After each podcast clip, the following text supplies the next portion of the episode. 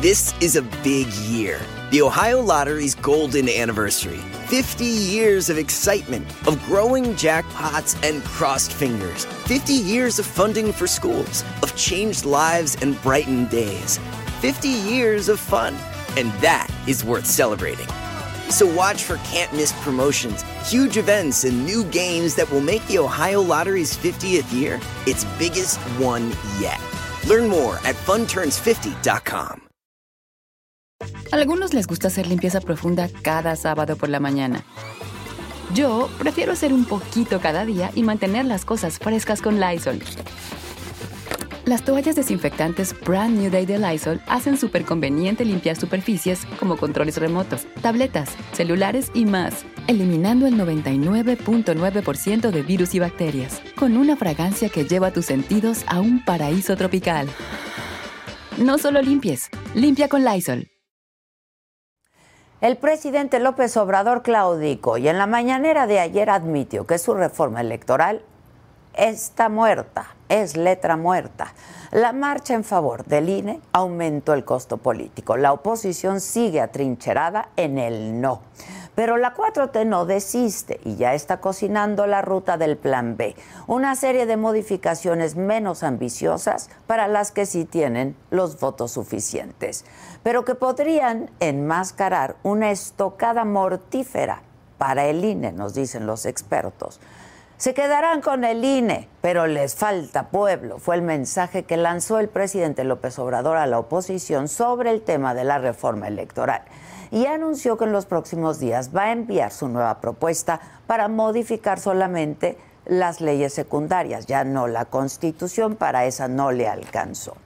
El coordinador de la bancada morenista en San Lázaro, Ignacio Mier, adelantó que con este paquete van a intentar modificar la Ley General de Instituciones y Procedimientos Electorales, la Ley General de Partidos Políticos, entre otras leyes. Es decir, quedan fuera varios factores mayúsculos que contemplaba el plan original como la creación del Instituto Nacional de Elecciones y Consultas, el INEC, y la reducción de curules de ambas cámaras. Para alcanzar estas modificaciones a leyes secundarias, la 4T no requiere de cabildeo con la oposición. Vaya, no los necesita. Pero Ignacio Mier ha hecho una serie de declaraciones que deberían encender las alertas. La discusión para las reformas que quiere el presidente podría ya comenzar la próxima semana y aplazarse hasta el año próximo. Mier dijo que la fecha límite para hacer estos arreglos sería el 3 de abril, es decir, el jaloneo para cumplir los caprichos del presidente se estaría pegando con un momento coyuntural de la vida política de México. ¿Cuál es esto? La designación de cuatro consejeros del Instituto Nacional Electoral. Esta sincronía de procesos podría enmascarar un cambio fundamental para las entrañas del INE y todo va a depender de la baraja que decida jugar la 4T. El próximo día 13, 13 de diciembre, se lanzará la convocatoria para reemplazar a cuatro miembros del Consejo General del INE. Se estará buscando el relevo para Lorenzo Córdoba, para Ciro Murayama, para Adriana Favela y para José Roberto Ruiz, quienes van a terminar su encargo justo el 3 de abril. Primero se emite la convocatoria, en marzo concluye. Luego viene la integración del comité técnico y los lineamientos para la selección de quienes aspiran a ser consejeros. Y como todos sabemos, la designación de los asientos en el INE es resultado de acuerdos y de negociaciones políticas. Ese será un momento clave. Por un lado, la 4T puede buscar un trueque, es decir, ceder a la oposición asientos en el Consejo General a cambio de votos para las reformas en materia electoral y quizá hasta de último momento conseguir algo que el presidente desee y requiera de una modificación constitucional. Aunque por otro lado la 4T podría, como ha pasado con otros organismos autónomos, hacer vacío a la designación de consejeros del INE y dejarlo incompleto. Esto en medio del proceso electoral que en ese momento estará vigente en el Estado de México y en Coahuila. Un INE incompleto y acéfalo podría ser sumamente conveniente para el poder. El último escenario hipotético podría ser la imposición de cuatro consejeros afines a Palacio en el INE y así neutralizar al árbitro electoral en medio, otra vez, del proceso electoral del 2023 y de la madre de todas las batallas, la elección presidencial en el 2024. Por lo pronto, el presidente ya dejó ir el deseo de una gran reforma electoral, pero lo que se avecina podría ser una estocada mortífera, insisto, para nuestra democracia. Así que todos, todos, todos, ustedes, nosotros, debemos de estar bien, bien atentos. Yo soy Adela Micha.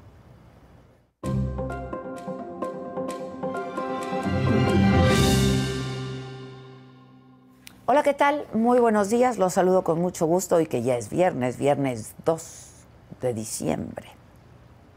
En la mañanera me quedé pensando si era uno o dos, es 2 de diciembre. El presidente aseguró que la oposición no ha podido levantar el vuelo y que por eso lo acusan de todo. No hacen más que criticar, que insultar, no hay imaginación, no hay talento, no tienen convicciones, dijo el presidente tras las denuncias por supuesto uso de recursos públicos en la marcha del pasado domingo. Además, en audiencia, un juez de control determinó que el ex procurador general de la República, Jesús Murillo Caran, permanezca en la torre médica de Tepepan hasta que se restablezca de sus padecimientos. En el escenario político, el senador Ricardo Monreal insistió que no se va de Morena dice que va a resistir hasta el final. En información internacional, Rusia advierte del enorme riesgo de una guerra nuclear por el conflicto en Ucrania y dice que la relación con Europa nunca volverá a ser igual. En los otros temas, la FIFA abre una nueva investigación contra México por el grito homofóbico, ahora en el partido contra Arabia Saudita, que nos trajo de regreso a casa. El rey del reggaetón, Daddy Yankee, conoce a Marco Antonio Solís, el Buki. Luis Miguel, Grupo Firme, Bad Bunny en los primeros lugares de los artistas más escuchados en Spotify, la plataforma Spotify. De todo esto y mucho más estaremos conversando junto con todos ustedes esta mañana aquí en Me lo dijo Adela. No se vayan, ya comenzamos.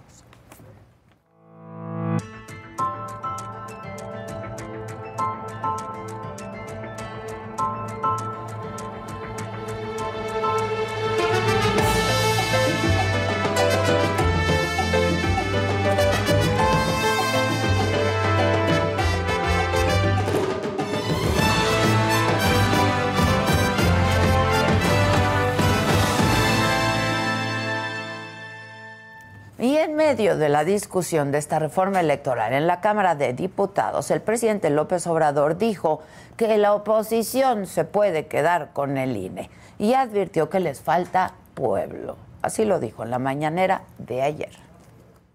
La reforma electoral, pues este, sí, es el dinero, ¿no? Pero ese tienen mucho ellos. Tienen bastante tienen los medios de información, tienen dinero, tienen los medios de información. Nada más le falta algo, le falta pueblo. Entonces, este, se pueden quedar con ese órgano tratando de, de dominar. Y por cierto, el proceso de desafuero de Alejandro Moreno, el presidente nacional del PRI, fue reactivado en la Cámara de Diputados. Es decir, quédense con su INE, pero ahí les va. Esto luego de que anunciara que su bancada votaría en contra de la reforma electoral del presidente, aunque el coordinador de Morena de diputados, Nacho Mier, aseguró que son los tiempos, dijo, que están establecidos. En tanto, el senador del Grupo Plural, quien nos acompaña esta mañana, Germán Martínez, se pronunció en defensa del INE, como lo ha venido haciendo, y advirtió que con la reforma electoral que impulsa el presidente se busca falsificar la credencial del elector. Germán Martínez, ¿cómo estás? Buen día. Adela, me da muchísimo gusto estar otra vez aquí contigo. Hombre, los viernes me gustó para que te quedaras. No, muy bien. Oye, pero te veo con una playera del jaguar, ¿eh? No, no, no- no voy a hacer, no voy a hacer viernes del No, jaguar. Este es un león. Ah, sí, león Este verde, ya lo vi bien, No, sí, no, no. de cerca se ve león, Pero sí. si quiere la doña, tengo una No, venta. a la doña no, es tengo la, una venta.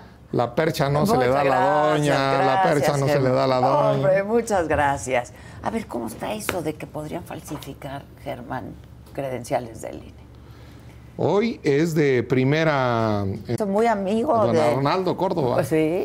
Muy amigo de, De- de del- Andrés Manuel. del inquilino de Palacio. Del inquilino del Claro, Palacio. claro. Que- entonces, la elección va a ser reñida, eh, Adela. Hay que convencer a la gente. La elección va a ser reñida, como la de Estados Unidos, como la de Brasil, como la de Ecuador, como las de Chile, como las de Europa. Va a ser reñida. O ayer la encuesta del financiero decía que tiene 55%. Con el padrón, con el registro federal de electores, con la credencial, quieren mantener su 55% que hoy tienen. Yo no discuto con las encuestas. No, Yo no digo que todas son buenas. Y entonces lo que, lo que va a haber es una elección reñida. En el 2024 va a haber una elección reñida. Es que hay No quien está ya la da garantizado. por perdida o por ganada. No, no, no, El presidente va a poner a la candidata. Todos sabemos eso. Pero no va, está garantizado que vaya a poner al futuro primer mandatario, mandataria de este país. Seguro, yo estoy convencido de eso. Va a estar reñida. Ahora, de la, la- la oposición tiene con qué, Germán? Pues la oposición siempre anda como perdida, sin pie ni cabeza, pero la sociedad no está perdida. Y ahora la, gente abajo no ayer está comentaba perdida. Con, con tu amigo Zavala que ya la política está en las calles. y eso está bueno. La política está en las calles, la política está en, en los medios, la política está, la gente está en, en las universidades, la política está en la FIL, la política está en la UNAM, con los que se está peleando. El, el presidente se está peleando con la inteligencia de este país, pelearse con la El CIDE, pelearse con la UNAM, pelearse con la FIL, con los libreros, es pelearse con la inteligencia y abrazar la ignorancia. Eso a la gente no le gusta. Eso a la gente, la gente, lo dice el presidente López Obrador, yo le creo, la gente no es tonta, es más tonto el que cree que la gente es tonta. Sí, esta mañana otra vez despro- despotricó contra la FIL, ¿no? Que muchos de estos que tú mencionas, la UNAM, con la inteligencia de este país, votaron por Andrés Manuel López Obrador. Claro, claro, y ahora la FIL está volcada en contra de la ignorancia, porque la FIL es inteligente, porque ningún mexicano vamos a abrazar la estupidez, para decirlo con toda claridad, para que nos gobierne la estupidez. Ya tuvimos ahorita y antes, ¿eh? No, claro que hemos no, tenido. no, no voy a decir que No, no. no, claro que Y a nivel municipal, a gobernador. todo tipo. De todo, como en botica. Como en botica, hay de todo. Ah, De todo. Hay de todo. Ya, ya. Entonces, la- la- este país se, ya se enseñó a nivel municipal, a nivel de gobernadores y a nivel de presidentes, ya se enseñó Adela. Eso no pierde de vista la 4T. Este país, las mujeres de este país, sobre todo, ya se enseñaron a poner y a quitar presidentes Y gobernadores y todo, ¿eh? y mandarlos a Chihuahua en baile. La verdad, en eso yo baso mi optimismo, mi confianza. Estoy seguro de que esto va a estar reñido y que el presidente lo sabe y por eso quiere un árbitro canteado que pite a favor A su favor, sí. de... De él, Morena. porque finalmente es de él. ¿no? Eso es, si, si estuviera tan seguro, no le movería el árbitro, hombre, pues si han ganado 20 gubernaturas con este árbitro. No, sabe perfectamente que va a estar reñida como la de otros países, la elección mexicana. Debemos tenerlo eso en la cabeza. Que los que mandamos, que los dueños de la calle, que los dueños del INE, que los dueños del gobierno, que los dueños del Palacio Nacional, Somos nosotros. somos nosotros. Eso es lo que la gente debe tener claro y con eso nosotros mismos vamos a salir adelante. Los partidos no importan. Pero se necesitan. Son no un importan, instrumento. Pero son un instrumento. Instrumento. Exacto, para llegar a donde nosotros queremos llegar, ¿no? La ciudadanía. Y los partidos están quién sabe en dónde. Los partidos son instrumentos que están ahí y hasta que no llegan los músicos empieza la tocada. Son instrumentos los partidos, pero nosotros somos los músicos. Punto. Ahí están sin sonar, pero nosotros somos los que los hacemos sonar. Ahora, ya- los músicos tienen que llegar. Están ya llegando. tienen que Ya llegar. llena- ya ¿no? llenaron Con la- 50 plazas. Morena llenó una. 50 plazas en este país. La de Morelia estuvo espectacular. La de Monterrey estuvo grande. Y casi se llena la macroplaza. Guadalajara. Guadalajara estuvo espectacular. Y eso que MC no le echó ganitas. Sí, sí, sí. También De M- haberle abusado, MC, abusado con quedarte en medio de los dos elefantes que se van a... Se va a polarizar la elección. Que- Y si no se hace coalición, Adela, la va a hacer la sociedad con el que más pueda, con el voto útil. Sí, va a ser una cosa del voto útil. ¿Sí o no? Eso Ya, es, eso va a así ser va a ser, plebiscito. clarito. ¿Sí yo, o no? yo estoy convencido. Yo Ahora, estoy la convencido. sociedad no tanto. O sea, yo con quien hablo es, pues ya va a ganar Morena, ¿no? Este, va, o ya, pues, ¿para qué vamos si ya vamos a perder? Y, porque, bueno, pues también ve el músculo, ¿eh? Todo el poder del Estado estaba en la marcha del pasado domingo. A ver, Musculote. no, yo no estoy a favor de, de, la, de un escenario de derrota. Yo soy optimista y por eso estoy en política. Yo le digo a la gente que dice eso, de veras, si se meten a tu casa a robar, a lastimar a tus hijos, dirías, pues ya ni modo, y no meterías las manos. Se están metiendo a nuestra casa grande que se llama patria. Y entonces yo meto las manos. Si se están metiendo a tu casa un ladrón, si se está metiendo a tu casa un mentiroso, si se está metiendo a tu casa un bribón, yo meto las manos por mis hijos. Entonces, nada de derrotas si se están metiendo a nuestra casa grande que se llama patria. Y en ese sentido, yo digo que soy persistente, soy necio, soy perseverante. En eso López Obrador es ejemplo. Sí, claro. Hay que decirlo con Claro, toda claridad. Sí. Y insistir y bregar una vez más que no, que sí se puede, que se ha podido, que hay muchas capitales gobernadas por la oposición, que la pluralidad es buena, que cambiar el ciudadano, los que cambiamos de partido en política, tenemos que explicar. Pero los ciudadanos no tienen por qué explicar nada a la hora de una casilla. ¿eh? En secreto se vota. Un ciudadano cambia. 30 millones votaron, votamos por López Obrador. A la hora de la casilla, como ciudadanos, no tenemos por qué dar ninguna explicación. Y ese es el momento. Y eso tiene que estar garantizado, tiene que estar libre, tiene que ser auténtico. Por eso le quieren mover al INE, Y para que no sea libre, auténtica y secreta la votación, para que se compre con dinero.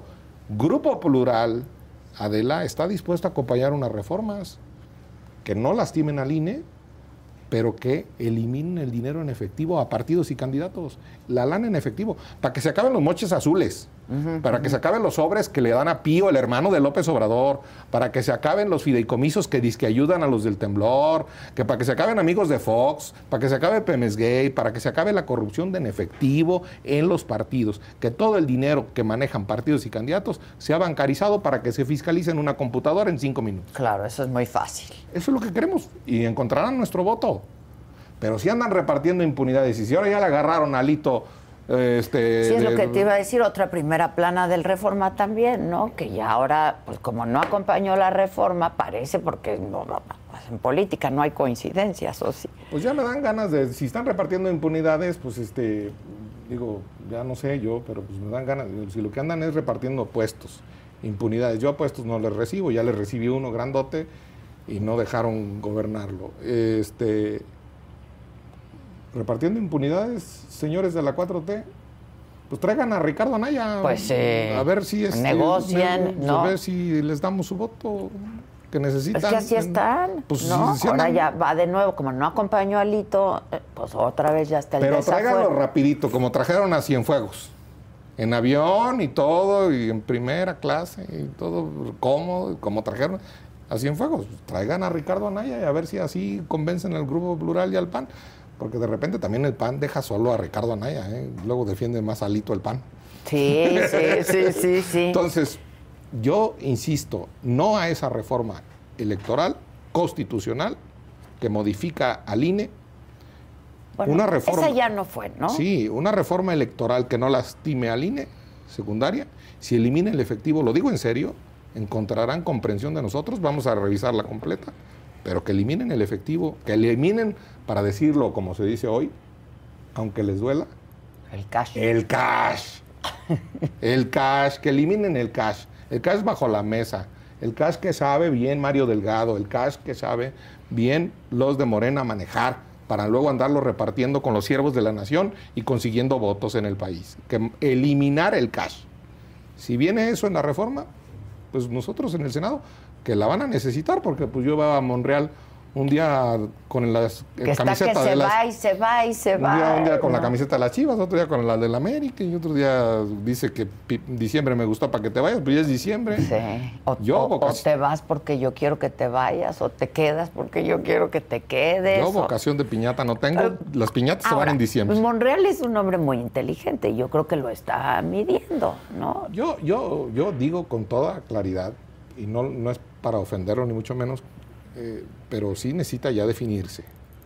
Monreal es un, sin duda, es un senador equilibrado. Sin- lo conozco desde que fuimos diputados, cuando se ganó la primera mayoría a Cedillo en la Cámara de, los Diputados, aquella de Choifet. Sí, sí, sí. Era diputado por el PRI, luego de ahí se fue. Es el primer gobernador del PRD. El primero jefe de gobierno fue Cuauhtémoc Cárdenas. pero El primer gobernador del PRD que se desafiaba al presidente, Cedillo en aquel entonces, y que gana Zacatecas. Ese Monreal me gusta. Ese Monreal que no se agacha. El Monreal, digamos, equilibrado, que está manteniendo ahí las cosas. Pero otra cosa es el Monreal equilibrista, que dice un día que para acá, que otro dice que otro día, que en España que va a hacer una gira de reconciliación, la jornada dice hoy que ya no la va a hacer. El equilibrado genera respeto. El equilibrista risa. Ya, Monreal tiene que manifestarse absolutamente en contra de la reforma electoral secundaria del Plan B categóricamente para ser candidato de la oposición a algo. Hay que decirlo con toda A claridad. algo, a lo que la- sea. si Ahora es, sí que a si lo es de la Ciudad de México, si sea. es de... si- no sé, ya, ya, pero ya decirlo con claridad, no andar en la barra de equilibrio. Estaba yo platicando ayer, este, creo que fue con Zavala, y decíamos que a Monreal le reditúa más en este momento ser disidente que oposición, ¿no? Porque si se va a la oposición, pues sería uno más de los que están en la oposición. Pero si es disidente, ¿no? Este, y está ahí adentro, este, y él es el que disiente, no sé, ¿qué opinas al respecto? Sí, tiene razón Zavala, o sea, la verdad. Pero nosotros le ofrecimos ser presidente de la mesa directiva con el voto de los senadores de la, De la oposi- oposición, y- y no le la entró. quiso. Ese era el lugar correcto para que nadie lo pudiera quitar de ahí. Esos cargos duran un año. Entonces dejó ir una oportunidad. Segundo, en algún momento sí es disidente, sí genera, pero en algún momento tiene que brincar, en algún momento se tiene que definir. No puede permanecer ahí en la línea, En el limbo, en la línea de disidencia. No, tiene que ser una oposición franca, correcta, educada con el presidente. Yo no pido que, que linchen al presidente, yo no, eso. Yo, si Monreal quiere jugar con la oposición, en algún momento, no lo sé, lo debe saber mejor él, sí debe dar ese paso. Y es difícil dar ese paso, ¿eh? No es no, sencillo. no debe ser cosa fácil. No es sencillo. No Ahora, es él, él es experto en ir de partido en partido. lleva como cinco, Sí. digo, ¿Tú cuántos llevas? Pues nomás uno. Nunca me afilié, a- nunca me afilié a Morena. Nunca. Nunca te afiliaste a Morena. Nunca pero me afilié a ¿qué- Morena. ¿Qué te acercó a López Obrador? Yo te preguntaba la vez pasada que estuviste aquí con nosotros, Germán, ¿cuál fue el punto de quiebre? ¿No? Y lo, y lo relataste muy bien. O sea, si no te dan para poder hacer, pues mejor me voy. ¿no? Sí, pero, no- pero, Pero no, fue, no fue el cargo, sinceramente. El cargo es un cargote importante. Son No, mil me- millones de mil, millones de pesos diarios gasta el IMSS. Sí, diarios. sí, sí, sí, o sea, más de 30 mil millones de pesos al mes. Al mes. Lo que gasta la UNAM en un año. No, eh, el, el punto, el punto es. El punto es que tiene razón en la bandera de por el bien de todos, primero los pobres. De todos. Eso te acercó a De él en todos, sí, sí, sí, sí, sí, sí, sí. Y llamó a reconciliación, recuerda el discurso, claro. recuerda el discurso del Hilton en la primera, Claro. y dijo que respetaba a los que no habían votado por él. Y luego ya les llama traidores, y luego ya les llama a los que marchamos el día del INE no se toca, nos dijo rateros, no, rateros, rateros, rateros nos dijo. sí, sí, sí. Y la verdad es que están creciendo los pobres. Entonces esto de por el bien de todos, primero los pobres, ya, se, ya en, en el Colegio de México ya se hacen estudios con toda claridad, ni está redistribuyendo, ni está ampliando el gasto, y en relación al Producto Interno Bruto, gastó más en programas sociales Enrique Peña Nieto. El Colegio de México lo dice, con datos del Coneval y de la encuesta nacional Ingreso-Gasto. Sí, lo hemos hablado. Entonces, no es cierto. No es cierto que hay un humanismo mexicano. Porque hablar de humanismo mexicano en medio de ese acarreo histórico, de los hospitales vacíos de medicinas, de las madrizas que les ponen a los migrantes, Sí, sí. me indigna. Por eso digo esa palabra. Ah, porque lo pide Estados Unidos. ¿Humanismo eso? De Y las madres buscadoras Sí. de sus hijos. Que las están matando. El señor López Obrador fue el día primero de noviembre a la tumba de sus padres y de su ex esposa. Me gustó esa foto. Él tiene una tumba a donde llorar. Yo tengo la de mi padre. Hay mexicanos que no tienen una tumba donde llorarle a sus hijos. Eso es inhumano. No me vengan con humanismos, no me vengan con esa hipocresía de humanismo mexicano. Cuando no se ayuda a las madres buscadoras a encontrar a sus hijos para darles una tumba, ya no medicina, ¿dónde llorar? Entonces, sinceramente, hablar de humanismo al diablo, o como dice él, al carajo con su simulación y su mentira de humanismo mexicano. Bueno, pues en la marcha del domingo pasado pasó frente a madres y a mujeres. y- Ahí estaban. Ahí estaban. No se detuvo, ni siquiera se detuvo. Pero Adela, del reclamo y de la indignación que tengo, ahí, de allí nace la esperanza. En esas mujeres buscadoras de sus hijos, ellas buscan un mejor país. En las mujeres encabronadas sobre paseo de la reforma, ahí nace la esperanza. En los de la FIL, en los de la UNAM, en los muchachos del CIDE, a los que los han insultado, en los abogados a los que les ha dicho traidores a la patria. De ahí, de ahí, de ahí, de lo que muere, de lo que él llama podrido, de ahí nace la esperanza de este país. Estoy plenamente seguro de esto. De ahí, de las mujeres, y lo insisto, de las mujeres, de acabar y de derribar este machismo patriarcal y esta cultura de que el hombre gana un sueldo mayor que la mujer por el mismo trabajo. Te decimos, ya ¿Dónde estuvo, carajos? De ahí nace la esperanza para este país. De ahí. Entonces, yo sí creo en una igualdad. Y él enarboló una bandera de igualdad, que no enarboló el PRI, que no enarbolamos, lo digo en primera persona, en el PAN. Una bandera de igualdad. Una bandera de igualdad con los trabajadores. Ahora ya quieren, ayer hubo muy bien, 20% de aumento al salario, Sí, sí. bravo, pero quieren hacer de chivo los tamales el señor Mier con las vacaciones que aprobamos en el Senado y la prima vacacional de 12 días. ¿Dónde está la igualdad? ¿Dónde está el primero los pobres? Por el bien de todos. Y de todos es reconciliación. De todos es no decir fifís, no decir aspiracionistas a quien quiere ir Oye, a pues, un hospital público con calidad, con la misma calidad que tiene un hospital privado. No tenemos nada contra quien va a un hospital privado. Pero yo quiero la calidad en un hospital público ¿De del? ABC, del Ángeles, para decirlo con toda claridad. Yo quiero la calidad en una, en una escuela pública de una universidad privada. Bueno, él va a hospitales privados, el presidente. O quiero la calidad del centro médico Bueno, militar, también. que son que luego trabajan los médicos en los otros hospitalotes. Los otros hospitales, sí, de ahí se cruzan, se van para allá, sí, claro, claro. Fideicomisos públicos. Ya los quitó. Y los fideicomisos privados, algunas verdaderas estructuras para evadir impuestos, ni los tocamos. Crédito público no existe para pequeñas y medianas empresas. Y la seguridad pública, por si fuera poco, militarizada. militarizada. Militarizada. Llamando a desobediencia, ¿no? A los jueces. A los jueces y corruptos, sí. Y lo único que tienen, Adela, los pobres para salir de pobres es lo público. Ni modo que tengan a Harvard, Sí, no, es ni lo modo que tengan al ITAM. El Pues ITAM no. se cobra una colegiatura. Y yo estoy a favor del ITAM y creo, y doy clase en el ITAM. He dado clase en el ITAM, mejor dicho.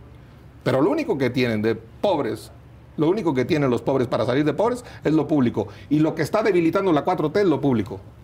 Ahora, al presidente le conviene esta polarización. A ver, el presidente es un hombre inteligente y de política, pues le entiende, ¿no? A esto De la política politi- electoral. A la política electoral le entiende. Entonces, a él le conviene polarizar a la sociedad y dividirla. Por, por eso digo que se quiere agarrar a su 55% Y no por eso, soltarlo. y no soltarlo y por eso quiere agredir al otro 45 para que no se haga. Pero ese 55 sabe que no le están llegando completos los programas sociales. Si tú tienes una persona mayor en tu casa, una persona con discapacidad, un joven construyendo el futuro, a los que peyorativamente, tiene razón el presidente, se les dice ninis, Ok. y tienes un chavo con una beca Benito Juárez, pues tienes una cantidad de dinero. No les está llegando completa. O la inflación se los está comiendo, o no hay medicinas en el hospital y luego la beca hay que comprar una de- medicinas. claro. Ojo con eso. Hay que decírselo a la gente una y otra vez que los programas sociales son buenos, pero que no están siendo suficientes y que hay que hacerlos realidad, no nada más un rollo mañanero o que queden en la Constitución escritos una Constitución que es un sueño, que es poesía. Que es Pura una letra pura muerta. letra para que los políticos nos llenemos la boca hablando de discursos. No, hagan la cuenta. Tienen una persona con discapacidad, tienen un niño con una beca Benito Juárez, tienen dos mayores, adultos mayores, pues hagan la cuenta de cuánto les deben. Hay que hacerla y hay que Que decirla. luego se lo gastan en medicamentos. Pero luego la inflación se lo y luego come. la inflación se lo come. Y entonces resulta que es mejor una participación de utilidades en una empresa de la que luego no se habla. Resulta que es mejor que el mexicano que está en el extranjero mande a su familia. Y eso no es del presidente. No, ¿cómo lo presume las remesas el Eso, presidente? presumir las remesas que mandan los mexicanos en el extranjero, es como presumir, que venga yo aquí a presumir, que López Obrador en una mañana diga, yo paré el penal de Ochoa a Lewandowski. Sí, qué buen, qué Al buen. carajo con ese cuento. No, no, no, no, no. Ese lo paró Ochoa y punto. Sí, Aquello lo mandaron los mexicanos de Michoacán a- que están en Houston o los, o los te- zacatecanos que están en Chicago, Y que los poblanos que están en Nueva York. más, Germán. Y, ¿Y que por qué ayudan se a su van? familia. ¿Y, que- y por qué se ¿Y van? por qué se van? pero Esa nada de andar cosa. presumiendo el esfuerzo de los que están allá que ni conoce López Obrador. Conoce bien todo el país. Aquí, el territorio lo ha pisado. No conoce las empresas, las universidades, no conoce las plazas de este país. Pero la de Los Ángeles, la de Chicago, la de Sí, Houston, no, no, no, no. y ellos mandan a veces más dinero que lo que sacamos de petróleo, o que lo que obtenemos por la industria automotriz, o que lo que obtenemos por la industria turística, que son grandes fuentes de ingreso para el país. ¿De qué le sirvió la marcha del pasado domingo al presidente? Verse en el espejo así. La marcha del ego y la vanidad. Y, y Del- les voy a enseñar quién, quién- quién la tiene más grande o qué. Del, del narcisismo o del onanismo, vayan al diccionario. Este, de eso le sirvió. O sea, una marcha en la que no me gustó ver a Paco Cervantes. Que fueron al informe, dice. Los informes son el primero, como bien lo dijo tu amigo, ya lo vi en la marcha y nos saludamos sin reclamos, Javier Lozano. Ah, qué bueno. Entonces, el- Se la marcha con es el primero de septiembre, lo dijo él. El, el informe El es el primero. O sea, no me vengan con que no sabían. A los de atrás, frutsis y tortas, y a los de adelante de corbatas, concesiones gubernamentales. Eso es lo que no nos gusta, eso es lo que no está bien. Yo, no, yo quiero libre competencia para la iniciativa privada, no privilegios para unos empresarios y que los otros se jodan. Eso no les debe gustar a los empresarios. No, no, no, no estamos ahí para privilegios. No, este país debe domarle la suerte a los privilegiados, domarles la buena suerte y domarles la mala suerte a los vulnerables. Esa es la verdad. Y en eso tiene razón López Obrador en ese discurso. Y ese, allí hay que pelearle. Pero ¿por qué nunca lo pudo llevar? a- o sea, su discurso, que yo siempre pensé que era genuino, ¿no? Que verdaderamente era lo que él quería y, y- y pretendía hacer, que para eso quería llegar al poder. ¿Por qué no se dejó asesorar por gente que sabe de eso? Y porque cree que, que es, esto es voluntarista. y de- y de enanismo, capricho. Sí, y narcisismo y todo eso. Populismo y todo eso. Entonces, no se dejó. Adela, yo insisto en que el presidente tenía un buen diagnóstico del país, dijo de que estaba enfermo el país, y en lugar de curarlo, lo agravó no fue eficiente.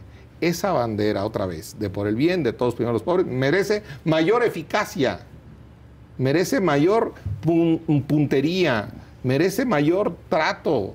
Por supuesto que queremos crecer, que queremos libre competencia. ser que queremos quirúrgico el Pues sí, asunto, pero- Pero no a rajatal, y ahora aquí acabamos con las estancias infantiles, y ahora aquí acabamos con todo. Y ya no sé, se nos ocurrió un Insabi que no sabe eh, no, absolutamente nada. Y ahora el propio presidente de las giras de salud, él se queja.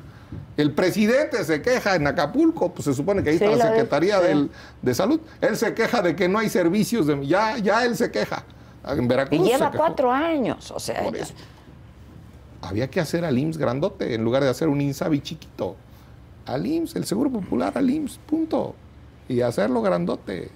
Ahora, este, que también lo hemos comentado aquí en esta mesa en estos días, que si los acarreados, que si mil camiones, que si la chica, ¿no?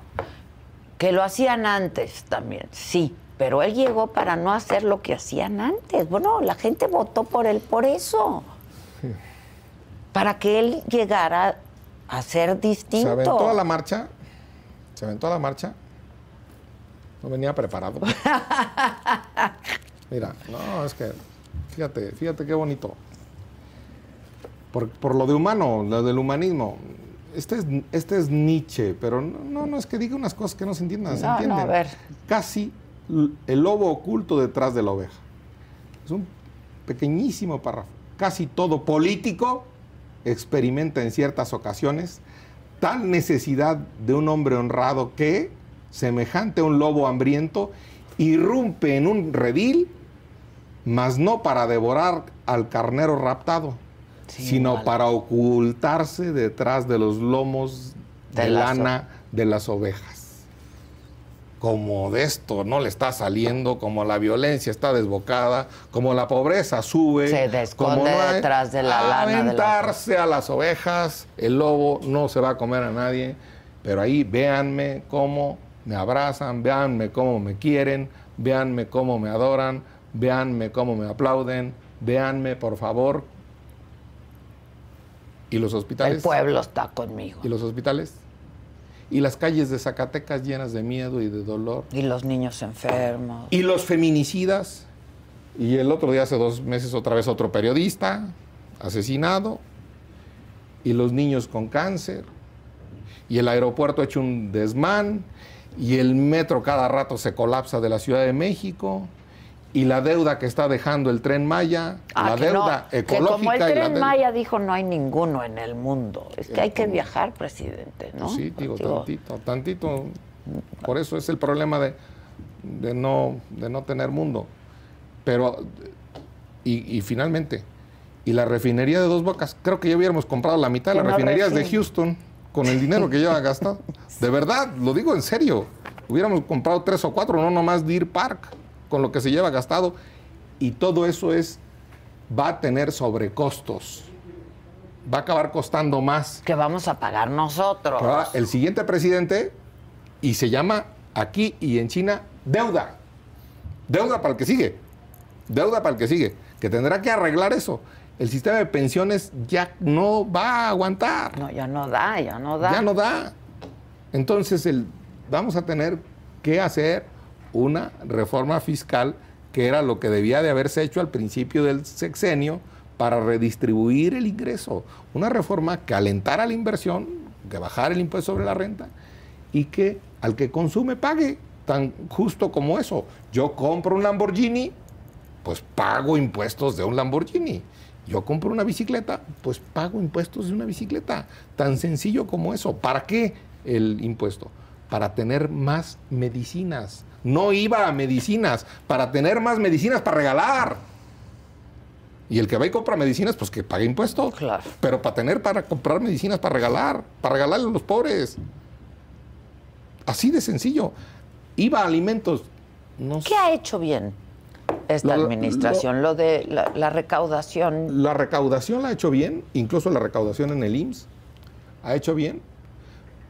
El sentido de lo laboral ha sido bueno. Lo del salario, la libre el libre sindicación, el libre sindicalismo, se aprobó el acuerdo- los acuerdos de la OIT Que para cada quien se meta que al cada quien se meta al que sindicato que le dé su gana. Y tercero, el outsourcing, la subcontratación ilegal, que era una manera de evadir impuestos. O sea, ese tema de lo laboral, bien. En la, la conciliación de los contratos eh, colectivos y autentificarlos para que no sean un rebaño de unos. Sí, sí, eso sí, va bien, eso va bien, va lento como toda la justicia. Eso yo creo que lo ha hecho bien. Eso lo hizo bien. Yo le reconozco a Marcelo la compra de vacunas en su momento, a Marcelo. Ahora muy valiente contra el Tata Martino, pero contra. Nicaragua, contra Fue el penoso, dictador ¿no? de Nicaragua, penosísimo. Poniéndose ahí el. Yo le reconozco eso. Y yo, este, pues ya le paro de reconocer. Hasta ahí. Hasta ahí. O sea, sinceramente, lo que ha hecho bien el presidente es ganar elecciones con Morena. Eso lo ha hecho muy bien. Es que es muy bueno para eso. Te decía, es muy bueno para eso. Sí, ya, y ponerle motes y apodos y insultar al adversario, eso también lo ha hecho Hasta muy que bien. se arte, ¿eh? Hasta que se arte el adversario y se arte el resto de la ciudadanía que no está con él. Pues ya, ya, ya, ya. Yo sí empiezo a ver eso, ¿eh? Se empieza a ver, se empieza a ver. Esa marcha no le gustó, le caló, le picó la cresta. o sea, La del 13, sí, Sí, claro, la claro, no pero se toca. La otra lo tiene muy contento ahorita, porque otra Sí. vez pues la alimentó su ego, Pero, le sa- salió, le salió bien, le evitaba. Pero, pero sabe que. Pero sabe que se metió para cubrirse entre las ovejas. Oye, te, digo, este, volviendo a la reforma electoral, porque me parece que eso es mu- muy importante, ¿no? Y que la gente sepa. Este, son tiempos de definiciones históricas. Acaba de publicar el Reforma, es una declaración de, Ali- de Alejandro Moreno. Me pueden presionar, perseguir y amenazar, amenazar, pero el PRI votará en contra de su reforma electoral. Yo lo veo muy determinado. Yo no es santo de mi devoción, yo, pero la verdad yo lo veo muy determinado y lo veo muy bien. A pesar de la publicación Sí, sí, de sí. esta mañana, De ¿no? Esta Del mañana yo lo veo muy determinado y lo veo muy bien. Y aquí los que deben pensar las cosas dos veces es el verde, el partido verde ¿Para dónde y vas? el PT. Les están pidiendo literalmente que se suiciden. Sí, es un balazo en el pie. que cierren su negocio de sus partidos. O sea, Sí. A lo mejor está bien, pero bueno. Bueno, pues por eso, por eso al parecer es que se aplazó la votación de la es. reforma e- constitucional. A eso iba, a que yo veo bien al PRI, al PAN, al PRD y a MC contundente y categóricamente en contra, y a que no veo muy bien al al Morena, al Verde y al PT. No los veo muy unidos, los veo dudando, entonces eso pues fortalece el no a la reforma constitucional que debilitaría el INE. Ok, ahora, esa parece que no va a pasar, ¿no? No, no tienen los votos suficientes, no tienen con qué, pero es preocupante lo otro, también su plan B.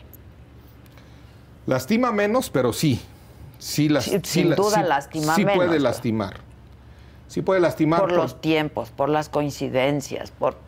por- por las capacidades de fiscalización que le quitarían al INE, porque compactan la estructura disque para ahorrar ese rollo mentiroso de que vamos a ahorrar en democracia está bien para un aplauso fácil y rápido, pero tantita profundidad.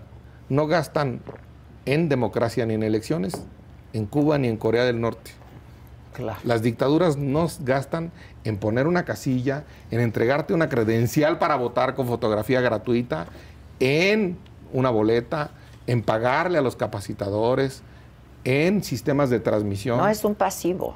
Es un tema de gasto. ¿Sí? Que hay que bajarle dinero a los partidos políticos.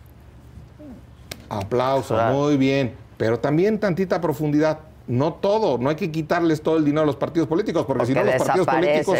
no, pero luego van a ir a conseguir dinero legal más de empresarios. Corrupción, más narco, más... Más dinero del narco y del crimen y dinero manchado de sangre, literal, para generar gobiernos. Pues ya lo estamos viendo en algunos lugares.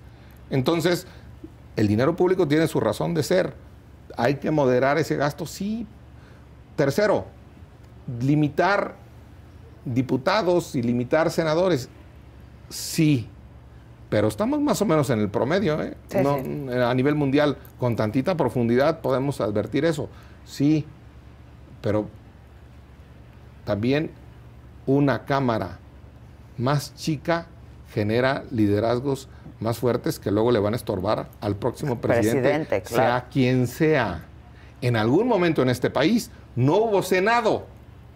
Y hubo un Congreso solo de diputados, después de Juárez, entre Juárez y Porfirio Díaz. Y lo que se armó fue una dictadura de, Porfirio Díaz para acabar con un Congreso que todo le tenía al presidente. Entonces, también con moderación, con tantita inteligencia. Ese es el problema de patear a la UNAM y de patear a la inteligencia. Ese es el problema de patear al CIDE de patear a la filia, a los que leen. Y a los académicos, y a los intelectuales. Pues ese es el problema, que luego se generan ocurrencias que generan consecuencias no deseadas o que generan consecuencias de más pobreza, de más dolor, de más violencia, de más miedo en las calles y de menos poder adquisitivo de los programas sociales que nadie está regateando y que todo el mundo hemos aprobado. Ahora, el plazo, decíamos, para una reforma electoral es hasta abril, ¿no? El plazo lo tengo muy claro. 3 de abril, creo. Las leyes electorales, aquí está la Constitución, federales y locales deberán promulgarse y publicarse por lo menos 90 días antes de, que inicie el proceso electoral. La elección será el 2 de junio.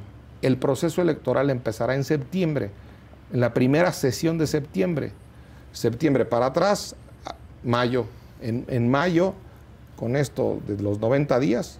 No, antes de mayo, ¿no? Del 2023. Sí. Sí, abril. Abril, mayo. Abril. Eh, por ahí, junio, julio, agosto. Y septiembre la primera, sí, mayo, abril.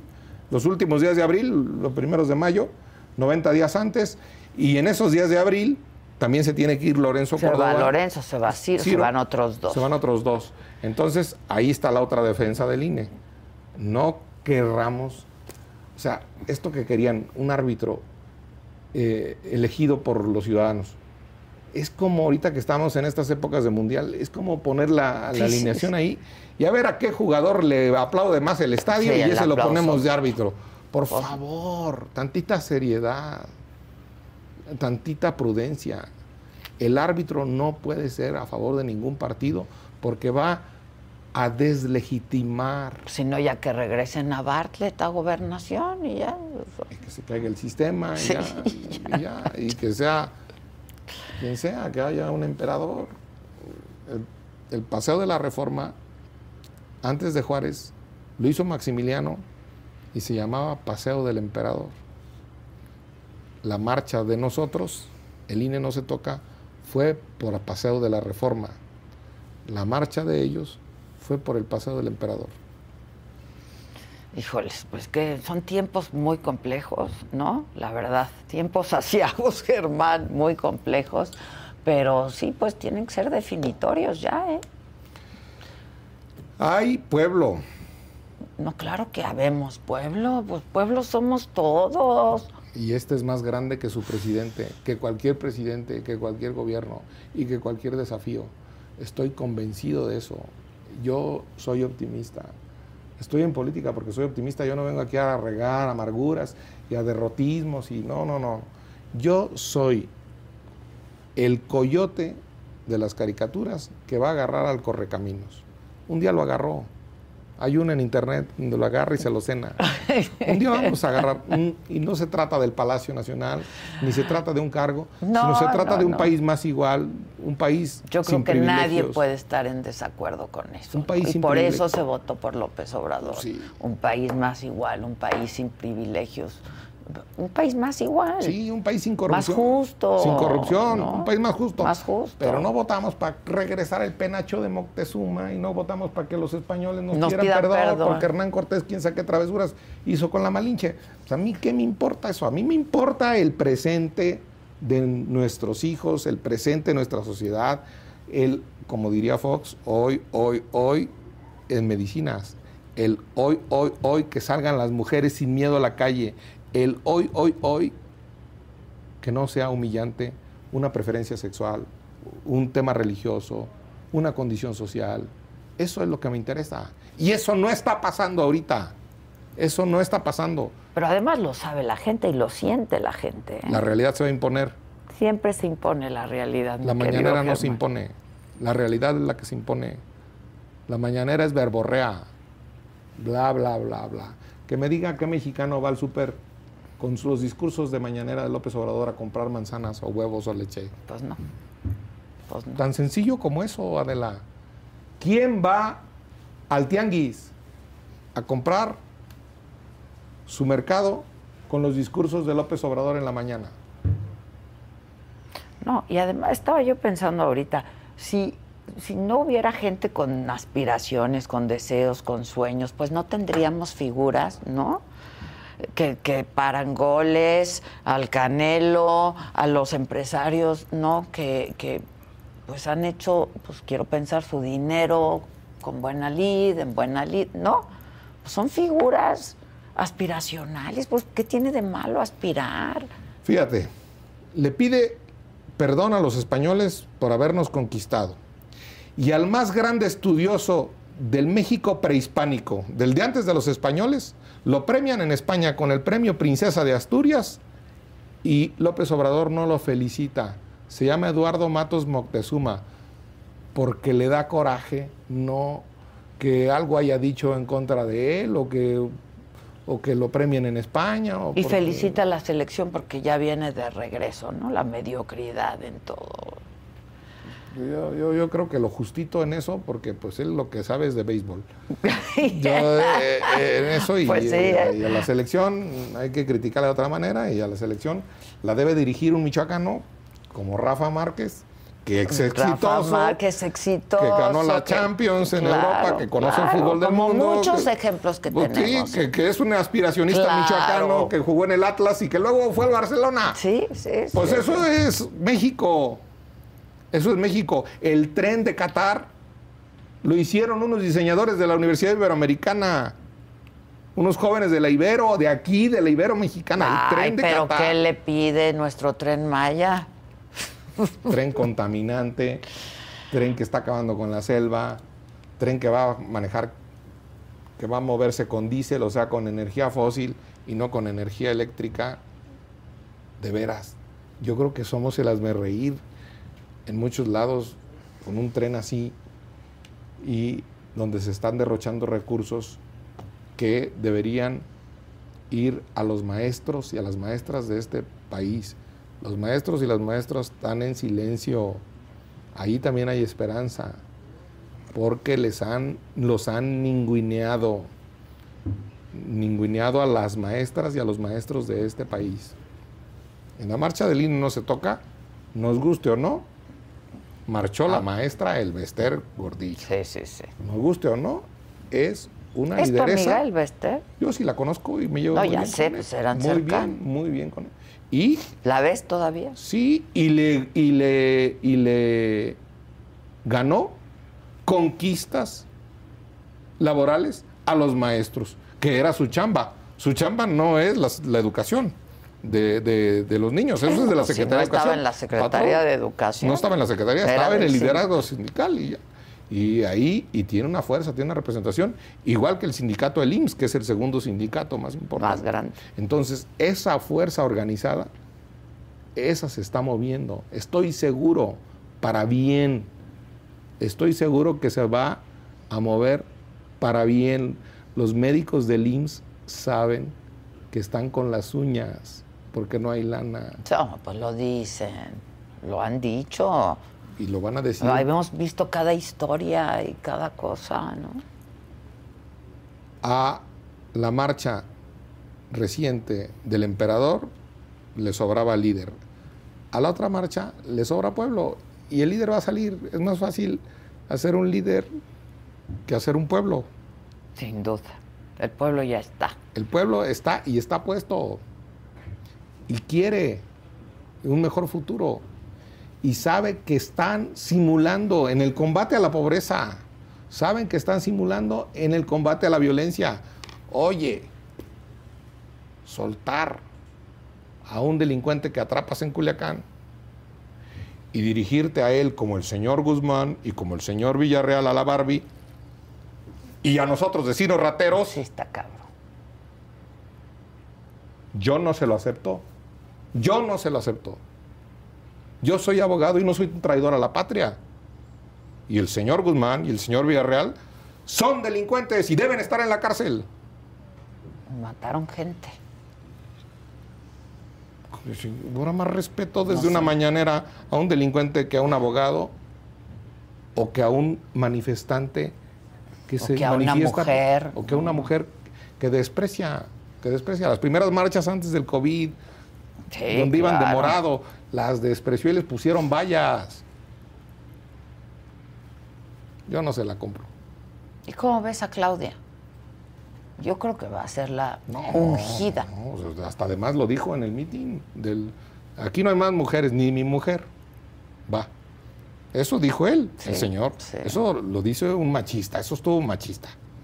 No, no, no, eso lo, dice la señora Beatriz Gutiérrez Müller, que no va, que no quiere, que es una decisión de Sí, una que- mujer, ¿no? y es legítima. Ya nomás faltaba que yo hablara por mi mujer. Claro, pues Que no. venga aquí y diga, no va mi mujer. ¿Vos Pues ¿quién, no, quién ¿cómo eres tú para qué? qué? Pues no. Para decir, eso es, eso es una actitud Tanto aquí. camino han dado, tantas muertes en el camino, ¿no? Los hombres lo justito, los hombres lo justito en materia femeni- de feminismo, en materia- o sea, que diga la señora que ella no va, pero lo dijo. Entonces, el problema de Claudia es que ella es una científica de la UNAM y va a tener que patear a la UNAM, pues va a empezar simulando. Y bueno, pues ahora lo que criticó o lo que criticamos de Peña, que la frivolidad, y yo, pues ahora ya también yo el me, voy- yo también yo me voy a casar. Y, ¿Qué es eso? No es serio. No, Eso no es, eso no es serio. Eso no, yo, yo no creo en eso, ¿eh? Yo no creo en eso. Y este, y bueno, va con Marta de baile, hubiera venido a decirlo a De la Micha, todavía se lo perdona. Bueno, pues Germán, muchas gracias. Por cierto, ayer entrevisté al ministro presidente Saldívar, que está por concluir ya su, su administración, ¿no? Como ministro presidente. Este es un promo, parte de lo que vamos a transmitir el próximo lunes, la entrevista completa. Estás en TikTok. Qué divertido estás. Pues yo me divierto TikTok. mucho. Tu cercanía con el, con A ver, es que la con cercanía- con el presidente. A ver, es que la O de la cercanía- sumisión. Nunca me ha pedido nada. Ay, el ministro Saldívar es sumiso, es sometido, tiene demasiada eh, cercanía al presidente. No salen de ahí. Me pregunto, ¿qué respondes cuando escuchas desde el Ejecutivo diciendo, a mí no me vengan, que la ley es la ley, la Constitución es la Constitución? A nosotros nos toca hacer nuestro trabajo. Y eso es lo que hacemos. Lo que estaría mal, Desde la mañanera el Ejecutivo dice jueces corruptos. la verdad Los es jueces que son unos corruptos. me tienen sin cuidado cómo me juzgan. Nunca me he sentido agraviado por lo que dice el presidente, porque yo entiendo él en qué lógica y en qué dimensión política se está moviendo y para qué efectos. Se habla de la fiscalía. Este, ¿Te gustaría? La verdad, qué bueno que me tocas ese tema. Fuiste el primer ministro que estuviste en el penal una vez que salió Rosario Robles. Me habló de este momento y me dijo que fue un momento en el que tú estuviste muy emocionado.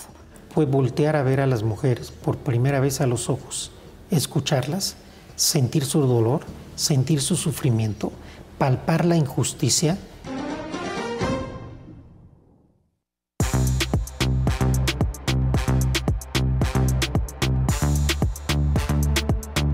Buenos días. Buenos, días. Yo sí me lo topé.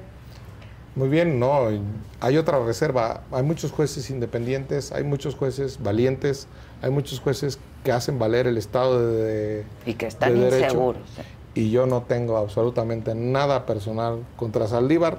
Yo pertenezco a un poder, el legislativo, y en este país hagamos vivir la división de poderes. El ejecutivo, el legislativo y el judicial. Cada quien hace su chamba. Si todos vamos a hacer la misma chamba, no hay división de Pues poderes. ya para qué.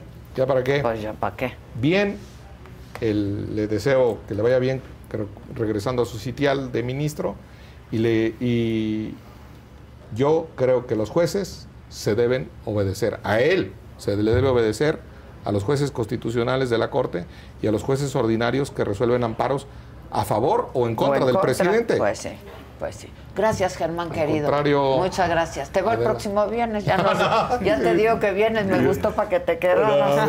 Gracias, Germán. Que estés bien, Gracias, cuídate. que estén bien. Nos vemos. Buenos días. Buenos días. Buenos días, Faust. Buenos ¿Cómo- días. Buenos días. Buenos días. ¿Cómo dice? Ay, esa risita, esa risita no me gusta. Muy Ya macabra. no me voy a reír porque después dicen que es una risa diabólica. Sí, la verdad, sí, presidente. Sí, sí, Se oye sí, muy sí. Esa, macabrona. esa sí es de. Esa risita es macabrona. Muy. ¿Te muy. ¿No? ¿Te ¿Me oyó? oyó? Claro que me oyó. Siempre nos oyen. Sí, ¿Cómo dicen que están?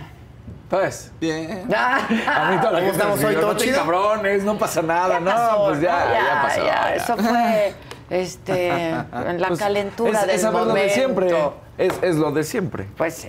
¿No? Al final del día. Nada más que lo pudimos explayar. un poco. Exacto. Pero Lo es lo de hiciste muy siempre. bien. Sí. a encabronar. Claro, con qué encabronarme otra vez. Otra vez. No me voy a encabronar porque. Pero te acuerdas que habíamos dicho que hasta el bar mexicano era una basura. Pues ayer resulta. Espérate que te pongan tu Claro, cortina. claro. Perdón, es tu perdón. momento. Es mi momento. Gracias.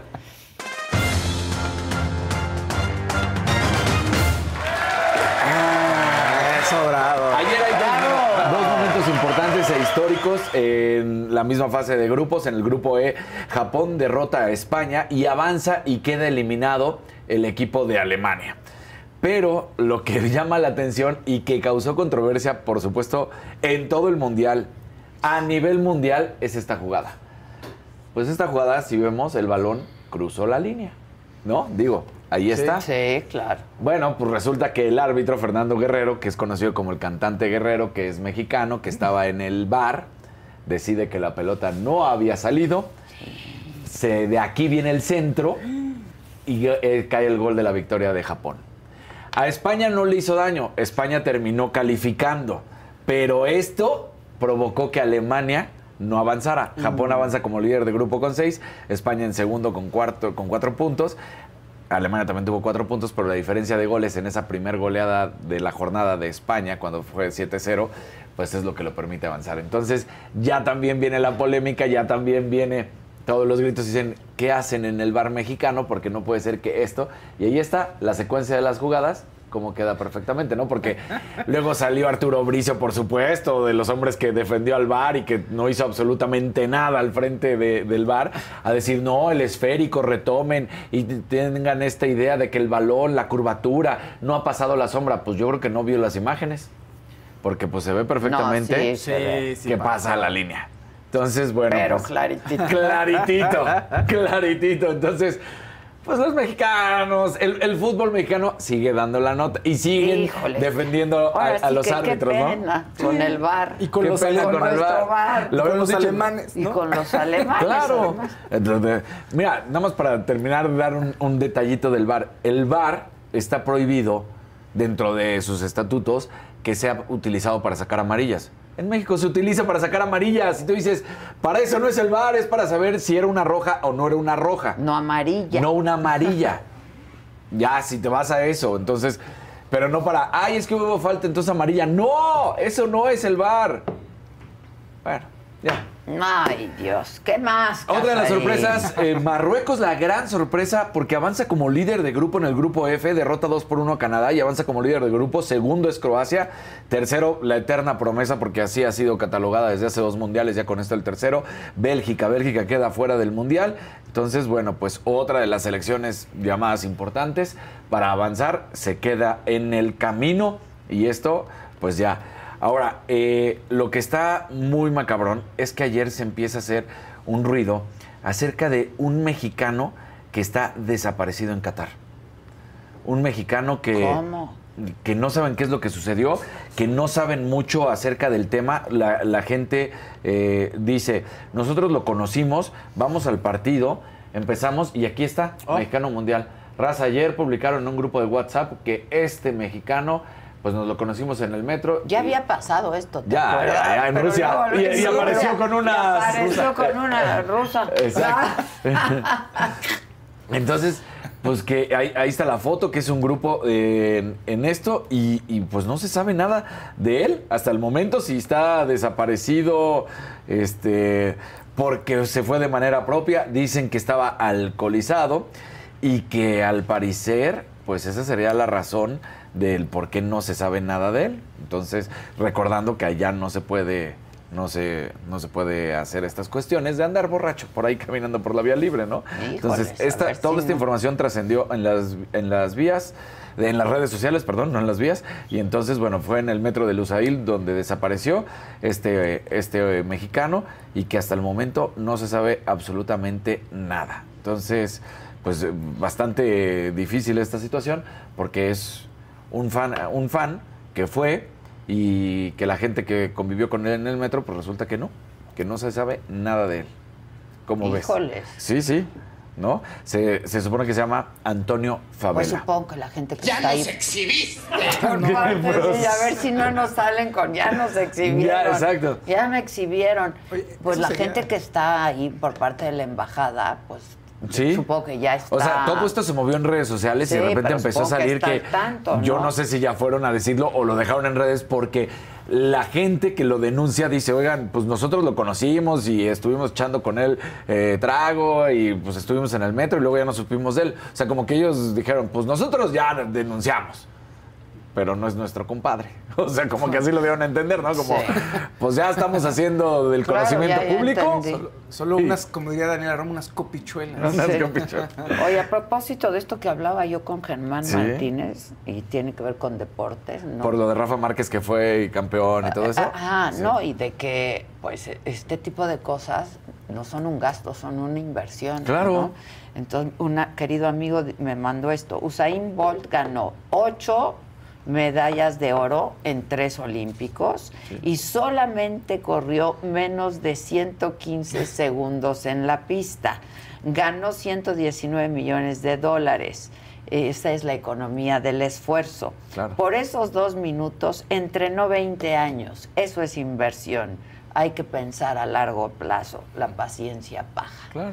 Pues hay que invertirle. Pero aquí, ¿qué ha hecho? Pero bien invertido, ¿no? ¿Qué ha hecho la- Para la- la educación, para la cultura, para, ¿no? Sí. El deporte, para... Exacto.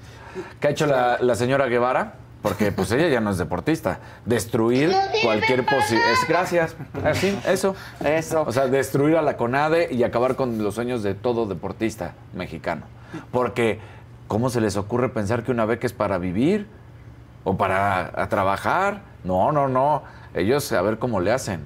O sea, no, bueno. En Ha- fin. Habrá muchos Querías países con- decir algo, mi Sí, querido los- que, los países, eh, digamos, no im- importantes no es la palabra, pero los países que con, con econom- con mejores economías tienen eh, un reflejo significativo en deportes. Claro. ¿Quiénes están en el medallero? Pues las potencias económicas. ¿Dónde, es- la cultura dónde se ve más, dónde se desarrolla, dónde se puede desarrollar más? En los países que invierten en eso y que están en el top, ¿no? Y que les está yendo bien a sus cultura. economías. ¿no? O sea, Alemania, Estados Unidos, países de primer mundo, pues, invierten mucho en cultura y- en deporte. Entonces sí es una inversión y es parte de crecer, ¿no? Es parte de ser un país grande. Franceses, españoles, los chinos, por ejemplo, le meten al Claro. deporte de una manera. Pues velos. claro, ahí están, Ganando medallas. ganando medallas, ganando medallas. Pues sí. Bueno, Encabrónate. Cuba, Cuba le apuesta al deporte. Muchísimo. Sí. O sea, muchísimo. Cuba sabe por dónde. Con todo y lo malo, ya, ya olvídate de meterte en todo. lo- Le apuesta al deporte Cuba y le apuesta durísimo y apoya a sus deportistas. Y les mete muchísimo dinero. Igual y las condiciones no son las mejores. O sea, no son las mejores. No, no, igual no son. Sí, No por eso. son. No, No son son. las mejores. Pero a los deportistas saben la joya que significan para ellos. Y le invierten a los deportistas. Y le invierten muchísimo. Lo- el, el caso que estabas diciendo de Usain Bolt. pues, Jamaica no será la gran potencia, pero descubrieron, supieron, dijeron, por aquí, este es el caminito, vamos a darle al atletismo fuertísimo. Y lo hacen, ¿eh? Y lo, hacen, en serio. Sí, sí, sí. O sea, no, no- no menosprecian el deporte. El deporte, junto con la cultura, es lo que siempre empuja el desarrollo de un país. Claro. Muy bien, eh, muy bien. Sí, Muy me bien. gustó, me gustó esa frase. ¿No? Pues claro. Sí. ¿Qué más? Venga, carajo. Bueno. Carajo. Es- vamos a ponernos de buenas. Ay, ah, sí. Sí, muy de Ay, buenas. Tanto que me habías gustado en cabrona. Yo no me voy a poner de buenas. Bueno, sí, porque te me a voy, poner de buenas. Tú te vas a poner muy de A buenas. ver, venga. venga. Rafita. A ver. Rafita Nadal ayer tuvo Mi su partido Rafa. contra Casper Rod. Entonces, bueno, pues eh, fue, ya sabemos, el partido de exhibición. mi Termina Rafita. ganando Rafa Nadal. Lo vuelve a decir que pues es, es muy difícil, que México siempre lo trató como un mexicano más, que quiere mucho este país. Y, y- y vemos algunas imágenes, la gente se le entregó. Perdónenme. No importa, no importa. Me gusta volverme a escuchar. Exacto. Exacto. Ok. No, no es cierto, pero, pero ¿quieres escuchar cómo coreaban el nombre de Rafa Nadal, la plaza? Claro. Venga.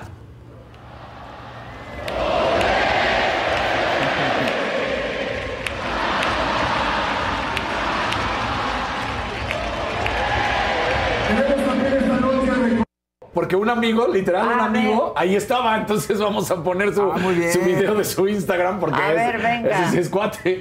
Ahí andaba. Mira, así fue la presentación. Eso no es nada. Entonces, así fue. Ahí está la Plaza de Ah, Toros, la podemos ver pues a reventar, ¿no? Llena. Llena.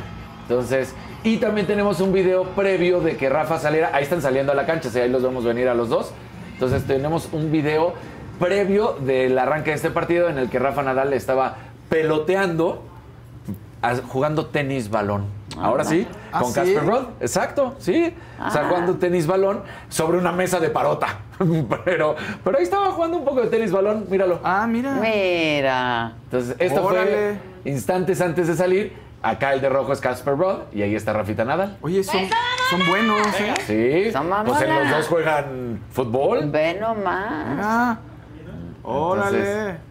Ahí, ahí estaban, justo antes de salir y pues ya termina. Estos dos hombres que entregaron, Rafa Nadal, lo repetimos, pues agradece al público mexicano. Sí lo vuelve a reiterar y a dar a entender que esta fue su última participación en un, pues en un partido de tenis. Sí, claro. Como profesional. Habrá ¿no? amistosos, Habrá ¿no? amistosos y ya una vez retirado. De exhibición. De exhibición. Claro. O sea, pero ya no será un Rafa profesional, ya será un Rafa retirado, ¿no? Eh, parece ser que empieza a tomar el mismo camino que Roger Federer, porque hace Roger Federer también hace tres años. Y, y sabemos que luego vino pues las lesiones, la pandemia, esto y aquello. Pero Roger Federer también vino, se despidió en la Plaza de Toros, justo igualito. Y después ya vino el, el adiós. Entonces, pues parece ser que le hizo caso así como de ya, Sí, ya. es el máximo Es el ganador. Sí. Sí. Entonces, bueno, pues ahí está Rafa Nadal. Dio unas grandes alegrías a todos los que pudieron ir a la Plaza de Toros. El, el toro- el partido empezó muy, muy tarde porque el primer encuentro que iba a ser de dobles de mexicanos se atrasó prácticamente más de una hora. Ah, Entonces el encuentro que iba a empezar a las 9 de la noche, pues empezó casi hasta las 10 de la noche. Pero la gente quería ver a Rafa Nadal. Lo que les molestó en los otros eran como de ustedes están provocando que lleguen Claro, tarde Rafa, ¿no? claro. Pero eh, estuvieron contentos, la verdad. Pero el ambiente. El ambiente, eso, todo eso. Claro, claro. Ahí está. Muy Entonces, bien. Con una alegría, Rafita. Muy bien, ¿no? Rafita, te amamos. Exacto. ¿Qué más? ¿Ya? Ándale. Mira, ya. acabó su Ah, momento la- la- estelar. Este- Bien, el que sigue, por favor, el que sigue. Bueno, ahorita por- Uruguay está ganando.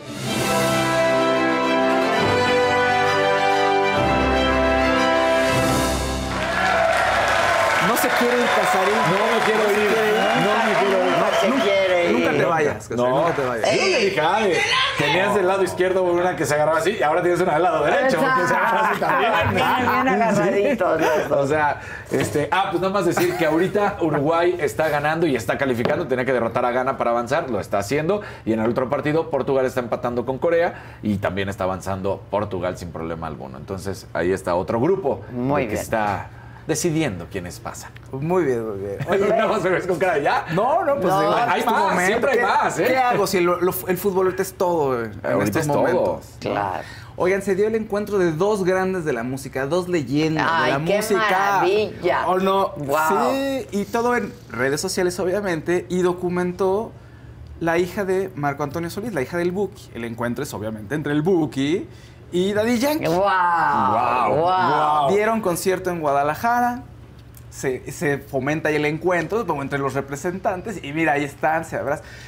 Que además una gran figura, le acaban de dar el reconocimiento a Marco, Antonio Solís, ¿se Es lo acuerdan? máximo, Sí. el Buki, es claro. lo máximo, O sea, es- Marco. Y Es uno de los más importantes de nuestro país, de Sí, la historia. duda. o sea. Y su hija, ella es la hija, una de las hijas de Marco Antonio Solís, que fue la que documentó. Entonces en su Instagram lo van a encontrar, se llama Mar Solís.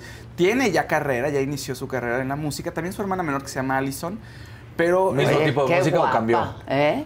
pues, eh, va por, por, pues, más o menos un corte, no, un corte similar, pero pues, más Pero moderno. le va a componer Sí, Marco, claro. imagínate.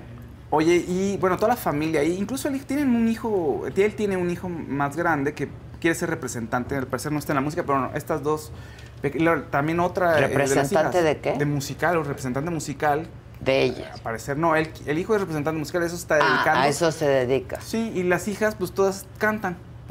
Entonces nada más tienen a su papá. Sí, guapas, muy sí, Toda la a- familia. A su mamá se parecen Sí, mucho, sí. Toda la familia, toda la familia muy, muy guapa.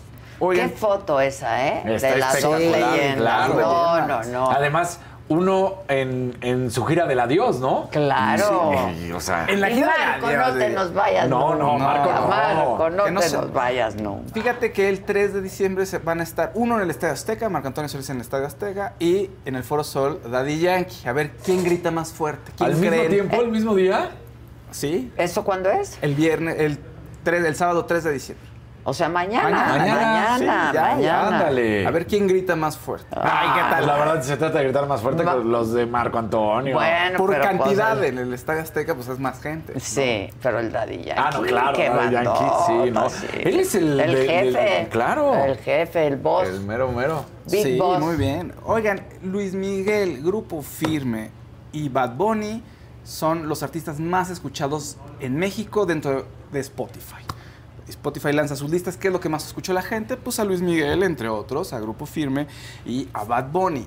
¿Qué llama la atención de esto? Pues que en el listado aparecen muchos artistas, pues relativamente. Te voy a interrumpir. nuevos. Sí, sí. Alice HN dice, mía, de fui al bazar ayer, yo feliz con mi compra. Tú muy bien. Alice. Y muchas gracias por mis chocolates, porque me trajo mis chocolates, que Mm. ya saben que me encantan. Claro. Mm. Sí. Este, dicen aquí que una de las hijas del Buki es de Beatriz La- Adrián. las que sí vimos- se parece, ¿eh? No, las que vimos en la foto que Son lancé de- son de Christy. Son las dos chicas. de su- sí, porque sí, Son- pero tiene otra que se llama Beatriz Adriana Solís, que, que es más también y se parece mucho a su mamá. Exacto, Sí, y también canta. también canta. Sí, entonces tiene tres hijas y un hijo con Beatriz Adriana también tiene a Marco Antonio Solís Jr., que es quien se ha dedicado a, o está en, ese, en esas ah, quehaceres de ser representante de artistas. Ok. Eso, esa es la historia. sí. Oye, en el chat ponen, órale, Daddy Yankee se viste más sobrio que el Buki. Ah, sí, claro, claro. Pensarían que sería más Es estrafalario, ¿no? sí, claro. Oigan, bueno, y entonces lo que les comentaba es que, a ver, ¿qué relevancia tiene esto para Luis Miguel? Que aparece en medio de artistas novedosos, o sea, son, todos son nuevos artistas, o sea, estamos hablando de, aparece en medio de Bad Bunny, de Natanael Cano, de Robo Alejandro, aparece en, en medio de Carol G, y él es el único de esa generación que está ahí. Es el lugar número 9, ¿eh? No es de los primeros, pero está ahí. Luismi. Luismi. Y no sacó serie de No, es nada. nada. O sea, es increíble Luis es Miguel. sin Sí. nada. Entonces, es que no hay voz como la de No Luis hay. Miguel. Bueno, A para mí- las no, únicas dos voces de México, la de él y la de Alejandro Fernández. ¿no? La Alejandro, Oh, Alejandro, también, Alejandro qué vocero. Sí. Pero- y Luis Miguel canta como Los Ángeles, o Como sea, Los Ángeles. de verdad, de Sí, verdad. Y No, lo no, demostró cuando también hizo mariachi. O sea, de que sí No, le juegue. no, no, no, le canta el pop, que el mariachi, que lo que quieras. Esa voz de Luis Miguel es una está en primer lugar Bad Bunny, Robo Alejandro en segundo, Grupo Firme en tercero, eh, Luis R. Conríquez en cuarto, Cristiano Dalén en quinto, y así nos vamos. Eh, J Balvin está en séptimo, Karim León en octavo y Luis Miguel en, en el lugar número nueve. No está nada mal, son, vamos, de los diez primeros. eh, no está na- nada, nada, nada. No, nada. al contrario. Y fíjense que sorprende, Carol G es la única mujer en este listado de por lo menos de los primeros eh, 14, la, la única mujer ahí y dices, ay, ¿dónde, ¿qué pasa? Sí, ¿qué, pasa, con la gente? Viendo tantas mujeres tan talentosas, hoy traemos una y yo nosotros creo aquí que, hoy. y yo creo que son, fíjate que yo creo que la mayoría canta mejor que los hombres, ¿eh? De las mujeres que se dedican al- a la música, yo creo que la mayoría, si pones hombres y mujeres a como a combatir, digamos, en- creo que la, la mayoría de las mujeres cantan un mucho uno mejor. a uno? Sí, creo que cantan mucho mejor que los que muchos artistas, al menos de este top, ¿no?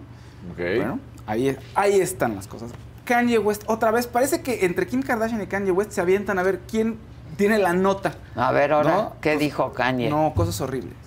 Siempre se dice aventó- cosas horribles Así y no, él bueno. está horrible de entrada y sale, él... Sí, sí, sí, no, sí. bueno, sale en un video, en, una, en un programa que se llama Infowars, que es de extrema derecha, vestido de entrada con el outfit que Parece él hizo. Cucus. Sí, pero es es el que desarrolló junto con Gaby Valenciaga. Entonces ya de entrada ahí está haciendo un Ah. statement, ¿no? Luego, ¿qué crees que dijo en la entrevista? Se empezaron a hablar de Hitler y dice, a mí me gusta Hitler. Sí, sí, sí, sí. ¿Qué? Y Siempre dice, ha sido un No, antisemita. no, no, terrible, terrible. Pero, ¿qué crees? Pone en Twitter la- a la estrella de David, un logo con la estrella de David y la suástica, y entonces Elon Musk le cancela la cuenta. Estaba a punto Pues es que sí. también de comprar una red social que les había comentado aquí que se llama Parler, que él lo sacan de las redes y dice voy a comprar mi propia red. Se dice que ya a partir de estas declaraciones pues ya no va a haber compra, que ya no se la van a vender. O sea que Parler dijo no, no podemos venderle a este señor ¿Quién? nuestra ¿Qué? red. Parler, ¿Te Parler acuerdas se que llama. él quería comprar una Sí, red para. pero es esa, pa- Es esa, Parler, o sea, es par- Parler, Ah, digamos, sí. se escribe. Y él la quería comprar, se decía que estaba en pláticas con ellos para comprarla, ¿no? Lo que se intuye es ahí puede decir lo que se le dé la gana. Pero al, según reportes, ya no se la van a vender precisamente por estas declaraciones. No, no, está terrible. En el podcast que empieza a platicar, pues empieza a platicar de varias cosas, pero como también son antisemitas ahí, son de la teoría de la conspiración, de que el mundo está manejado por un grupo de empresarios judíos y que son los que llevan la agenda, principalmente en los medios de comunicación. Entonces de pronto dice eh, Kanye West, no, pues ya estoy harto de, de que no me dejen, o sea, uno no puede decir, fíjate, o sea, uno no puede decir eh, pues que Hitler hizo la, él inventó la autopsia, Hitler, inventó la autopsia, inventó el micrófono que yo mismo uso como músico y no puedes decir en voz alta que esta persona hizo algo bueno o en, al- o este, en algún momento y estoy harto de ello. Estoy harto de las clasificaciones, de todo, todo ser humano tiene algo de valor, especialmente Hitler. No, no, no, entonces- no, no. No, bueno, no, no. Y, la gente Y también de- inventó los hornos crematorios Exacto. No, y también... O sea, aquí sí no es. O sea, No es que no hay manera, no, no puedes ni pues. hablar. O sea, No, te, no, no. te iba a decir, aquí no puedes ni siquiera voltear a ver lo bien que hizo, porque no, no hizo ningún Además, bien nunca. espérate, o sea, además tampoco favor. lo hizo él. No. O sea, sí, eh, la Pagó autopsia... por tener a los mejores alemanes científicos, pero. Él- él no y se también como los tuvo. Sí, o sea, él no se puso a desarrollar el micrófono, no era ingeniero, ¿no? Entonces, en fin, está en esas, pero sigue dando de qué hablar. Y la gente es un pues, imbécil. no se ha ¿Cómo quedado sin de dinero. Hitler, no, no. No se ha quedado sin dinero, además, que es lo escandaloso. Lo escandaloso es que este tipo de expresiones tienen eco todavía y hay gente que está dispuesta a perdonarlo y Eso a es lo terrible. con él, Y una ¿no? figura como Kanye, ¿no? Oye, Gabriela López dice que, ah, de por qué ya no son los programas en vivo de la saga, ahora son pregrabados. Saludos, Fausto. Saludos. Pues sí, los hemos venido grabando porque, eh, pues, siempre es un poco a los artistas, pues luego de pronto, y no solo los artistas, nuestros invitados en general, que son de todo tipo, pues tienen una agenda complicada y entonces Claro. pues se complica. Eh, entonces un poco nos estamos ajustando a los horarios que pueden, los días que pueden, etcétera. Pero los, gra- los programas son como si fueran en vivo, ¿eh? Claro. o sea, Sí. francamente. Este, no cortamos nada, no editamos nada, como vienen van. Exacto, tal cual. ¿no? Como, como Sí. se graban, se suben. Es que a veces no, no, no, no saben ellos, porque no tienen por qué saberlo, pero tú estás dispuesta, tú tienes, tienes todo, pero también dependemos Pues de la agenda de los otros, Y a ¿no? veces te dicen, ah, de no puedo más que... Exacto, y luego va". llegan un poco tarde y luego entonces Sí. decidimos grabarlos, este, pero son exactamente como si fueran en vivo. Esa es la cosa. Por cierto, tenemos eh, el próximo lunes, bueno, este viernes, que por cierto me están preguntando que dónde está Maca, pues se nos fue de vacación. Se nos Sí. fue de vacación porque fue de vacación. la señora de la casa pronto se va, luego tú te vas, Sí. luego Un día. tú un día. Voy a presumirles que solo es un día. ¿Qué día? Bueno, pero pues te vas. No, Oye, no, no, no, me oye. aparte eres nuevo. Claro. Ay, lunes 12. Si, ay, oye, si quieren grabo y transmito desde, aquí, desde Pues, Nueva ¿por qué? York. ¿Por Ah, qué no, andas ¿verdad? ofreciendo mejor ¿Te de- vas a Nueva York? No, me voy Ah. a Cancún un fin Yo de dije semana. un día Nueva York. No, eso sí No, no, no, a este, Cancún. Bueno, Cancún un fin de semana. Oye, perdón. Que antes de Fausto se van estos de vacaciones. Sí, pero para siempre. ¿Ya le, ¿Ya le pagaron al Jonas su quincena doble? Pregúntenle. ¿Ya les pagaron su quincena a ustedes, no? No, doble a ti, ¿por qué? Te voy a pagar la mitad, hijo. Te voy a pagar la mitad. yo creo que ya porque se huele como a chilaquil por ahí. Ah, sí, ya, No, sí, ya están desayunando. Aquí, aquí estamos a dos. Claro que ya pagaste, porque tú mira. Yo soy súper puntual. Claro, o sea, no, no, sí. No, No te pueden decir que no. A mí, bueno, No, pero no, no, no. duermo si dejo de pagar un día la Así que. Jonah también ya tuvo que haber ¿Seguro? tenido. Sí, sí, sí, ya. Que ya le pagaron doble. Y vino con su café de Starbucks. Ah, ver. No, no con el de Unicel que ven aquí abajo. Starbucks. Qué caros son los cafés de Starbucks, Sí. ¿no? Sí, Cuando bueno. tú haces un día a mí no me- tus numeritos, Lo que del se café te que va gastas, café. dices, ay, güey, Sí, claro. no, mejor Ahí hago mi cafecito. O- Aquí, Sí, sí. aquí hay muy buen Aquí café. hay muy buen café, Sí. claro. No, es, Este, es impresionante cuánto se gasta uno en eso, ¿eh? Sí. Bueno, en cafés, en todo, pues, en cualquier cosa. En una tienda, una ida a la tienda, cualquier. Al- son 100 pesos. A las tiendas de cuentas. conveniencia. Sí. Pues diarios, Ajá. échale números. No, está. Claro. Sí. No aguanta. Ah, es más, Tres mil ahorita- pesos pues diarios de la Claro. tienda de conveniencia. Luego, este, unos milky, ¿no? Sí, de fácil, cafés. fácil. Y luego las plataformas que hay que pagar. Aquí es Ándale. gratis. Sí. Aquí es gratis. Aquí es gratis. Las Y hay de todo, información, entretenimiento, que si el Todo. chisme, que si Lo el que fútbol, que si el- que si tu decir libro, algo, ¿eh? que si ya vas a hacerlo de las lecturas Sí, de tarot. ya, hay que nos ponemos. Sí, sí, sí. ¿Ya hablaste ya. con la Teresa? Ya, no. le voy a Pues ya, hijo, que Ya, hay que ya, empezar. Sí, ya, ya, ya le El mando un mensaje hoy. hoy, de enero, hoy. eso es Exacto. Sí. Ya. Sí, ya está. Oye, dice Jorge Oye, pero te iba a decir, el, el, el Starbucks, pero también hasta el, el de carrito, el de la bici de carrito, subió, pues, sí. que, que son tus ocho pesitos. Claro, También, si tienes unos diarios, números. ocho pesitos de tu cafecito. Y ya, ya pone- y ya me pongo como un poco más este, humilde. Si El café del Oxxo. Sí, pero si tú ganas, eh, Sí, vamos, ¿no? un salario mínimo y piensas, o sea, sale- estás todo el día fuera de casa, inclusive el café del carrito del señor que se pone con la bicicleta, haces cuentas, no te De a alcanza. cinco varos. No, es, es- No. es terrible. No, no. Sí. Es terrible. Oye, dice Jorge Tabiego Adela podría Casarín pasar al frente y modelar su outfit, como lo hizo en su momento. Dice el exiliado sirven. No, es- fue autoexiliado. Fue autoexi- aquí nadie- Autoexilio de Jimmy Sirven. Saludos, vas, Ya se va a convertir así, todos los días una vueltecita. Exacto. Pues nada más traigo suétercito.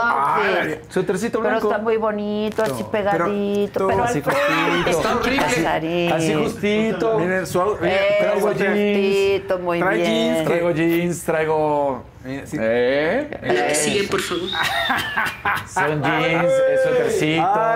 ¿Qué más? Eh, ¿Ya? Eso muy bien. Ay. Oye, dice. Carla S, desde que tengo mi Nespresso ya no voy a Starbucks. Es el que Sí, tenemos aquí. exactamente. Y si me apuran, traigo, pues para hacer café per- Que es Colado, mejor prensa es muy- francesa. es- ah, ese es muy bueno. Ese es Es que muy te gusta lo bueno. que sale. Pues y él siempre se café, para, sí. se prepara el café. A mí también me encanta el café y ese es. Sí, sí, óyeme. sí, sí, sí. Bueno, muy bien. ¿Qué más, Lo- compa? para cerrar, una recomendación de Ah, fin de perdón. semana. Sí, dime, dímelo todo. dime todo. Te interrumpo yo. Sí. Este, hoy es viernes, hoy toca Macanota.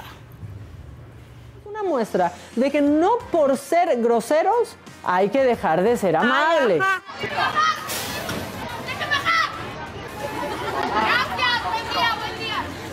Oigan, y además de expertos, el Internet también está lleno de genios. El video de la mora del café de Oxxo a Starbucks. Sacó un Starbucks de, de la basura, güey. Lo limpió, güey. No, güey, ese es del Oxxo, no. No, te lo prometo, lo guardó. Mira, mira, lo va a sacar, güey. Mira, güey. No mames. No, lo está vaciando, güey. ¿Qué pedo con esta pinche morra, güey? Y ya que estamos en el tema de los Oxos, cuando dicen que hay Oxos en todas partes, no están exagerando. Tienen Oxxo, no mames, voy por unos vikingos, güey.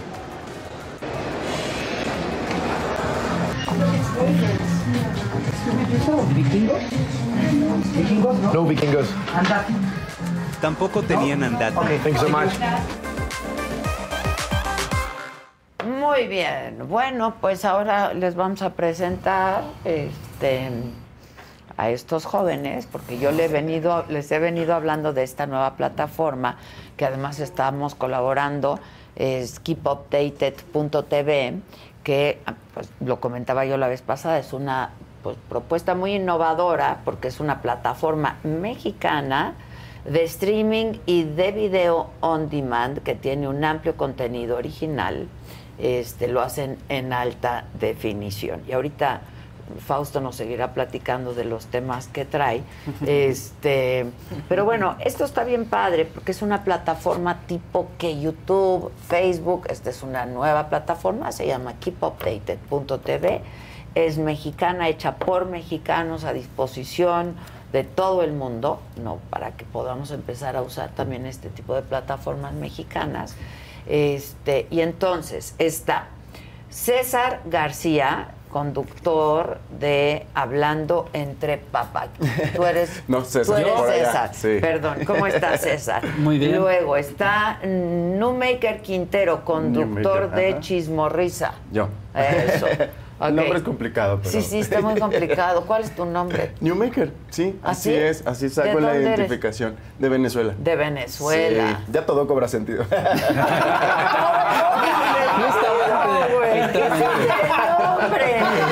Inventos de mi mamá, bueno, siempre es, es mi rompehielo, ¿no? Tratar de explicar de dónde viene, su origen. Pero antes lo odiaba, ya, ya me gusta porque me dedico a esto también de la Y artisteada. entonces ya creo te que, diferencia, Sí, ¿no? sí, Ok. está Y. Hugo Maldonado, conductor de Huguito. Historia de mi vida y Chismorrisa. Correcto, ¿Cómo Adela. estás, Hugo? Feliz de estar contigo. Muchas gracias. A ver, cuéntenme, ¿de qué se tratan sus programas? ¿Quién Pues, empieza? Básicamente yo, básicamente hablando entre papás. Ah, entre papás. Hablando entre Me papás. faltó ahí el No pinche te preocupes. no te preocupes. Ok. Tengo una hija de 5 años. El concepto nace de platicar con papás que están en el medio, ¿no? Deportistas, eh, Ah, ok. comunicadores, ¿no? ya, ya platicaste con Casarín. Justo estaba haciendo ya antes de entrar plática para retomarlo, para que vayas, para que platiquemos. Ok. He estado Enrique Burak, ¿no? Eh, Tony Balardi, Moisés Iván Mora de una familia de 10, Alfonso Pichardo de Moenia. Entonces básicamente es hablar pues, de papás, ¿no? ¿Cómo escogiste el nombre de tus hijos? ¿Cómo te sientes como Ajá, papá? no maker. si cometiste un error. Si cometiste un error. Básicamente es un espacio de hombres, ¿no? No dejamos fuera a las mujeres, hay muchas mamás que nos siguen, pero es externar el amor de hombre, ¿no? Que a veces no se platica ni entre... Sí, y a veces no se platica entre hombres ni entre amigos, ¿no? Entonces básicamente esa es la línea, ¿no? Ah, qué padre. Conocer ese lado paternal de los, de los famosos. De los famosos, eso está padre, ¿no? Justo. Sí. Claro. ¿Eso cuándo sale? Sale los jueves a las 7. Ok. En Keep Updated. Siete ya- de la noche. 7 de la noche. Llevamos ya, si no me recuerdo, 11 episodios. Ah, ok. Entonces va muy bien, a la gente le está gustando. Y pues la Es gente que... semanal. Es semanal. Sí, está padre, muy buena idea. Y la idea es que también la gente que lo, que lo ve tenga ese, esa cuestión interna de decir, oye, pues si él es papá, y puede ser buen papá, pues yo como fan Sí, o como claro. público Nos puedo copiaron hacer una porque mejor cosa. ¿se acuerdan cuando ni Maca ni yo estuvimos Sí. y se quedaron aquí los, los hombres hablaron de eso? Exacto. Justamente. Sí, justamente ¿no? vamos. Casarín Sí. como papá, Luis G.I.G. como papá, Jimmy como no papá. Como no papá, pero- ¿Pero qué crees que hacían? claro. Jugar, güey. Bueno, mientras Pero es un poco esa hablar. idea, ¿no? Hablar de la paternidad y de cómo esta nueva también paternidad y masculinidad que está bien padre que los hombres Claro. cada vez más conviven con sus hijos de Porque yo siento que era algo como que escondido, ¿no? Porque claro que sucedía, Pues sí. pero como O que no, no, era o le dejaban visible. toda la O le dejaban chamba. toda la chamba. No, no era bien visto que el papá se quedara en casa cuidando a, a los hijos. Claro. ¿no? No, nada visto, nada bien visto, ¿no? Ahora creo que ya se, se dio con la pandemia que teníamos que hacer home office, entonces dio ahí el reparto de, digamos, de, sí, justo, de actividades y ahí es donde eh, surge toda esta cuestión de los papás. Ya. ¿no? Y yo amo ser papá, obviamente, ¿no? Ya. No, pues, Ay, qué Muy yo bien. qué- Sí. No, yo también. Pues, ¿cómo estoy no? muy feliz. Es lo máximo ser Es lo papá. máximo, ¿no? claro. Claro, y, y con esta nueva masculinidad y paternidad, ¿no? No, bien. y que ahora ¿Cuántos hijos tienes Tengo tú? una hija de 5 años, se llama Ok. Lua Camela. Y digo, ahora el índice de natalidad ha bajado. Entonces, reforzar la cuestión paternal, ¿no? Que ahora no hay tantos niños o las generaciones Sí. de ahora no tienen o no quieren tener No hijos. tienen tantos hermanos tampoco. También. Sí, pues es que está muy Las familias son complicado. pequeñas. O sea, perfecto, nuestra no familia quieren. éramos seis, yo No tuve quieren. dos hijos. Ah, mira, ya, exacto. ¿No? Claro, claro. Justo por ahí va Adela. Muy bien, qué bueno, felicidades, Está gran padre. idea. Ay, padre. ya me voy a apuntar. Claro.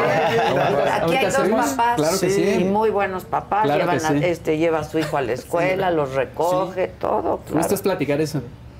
Justo. Sí, sí, sí, sí. Bien. Ahora, Maker, cuéntanos tú, de qué nos... Eh, yo estoy en la chismorrisa. Llegué cuando ya el proyecto estaba eh, adelantado con Hugo y, y Obi-Juan. Me dieron esa oportunidad de entrar. Tengo eh, más de un año en, en México, un año y medio, y allá me dedicaba a la televisión. Estaba también en un programa de espectáculos. Siempre ha sido como mi fuente madre.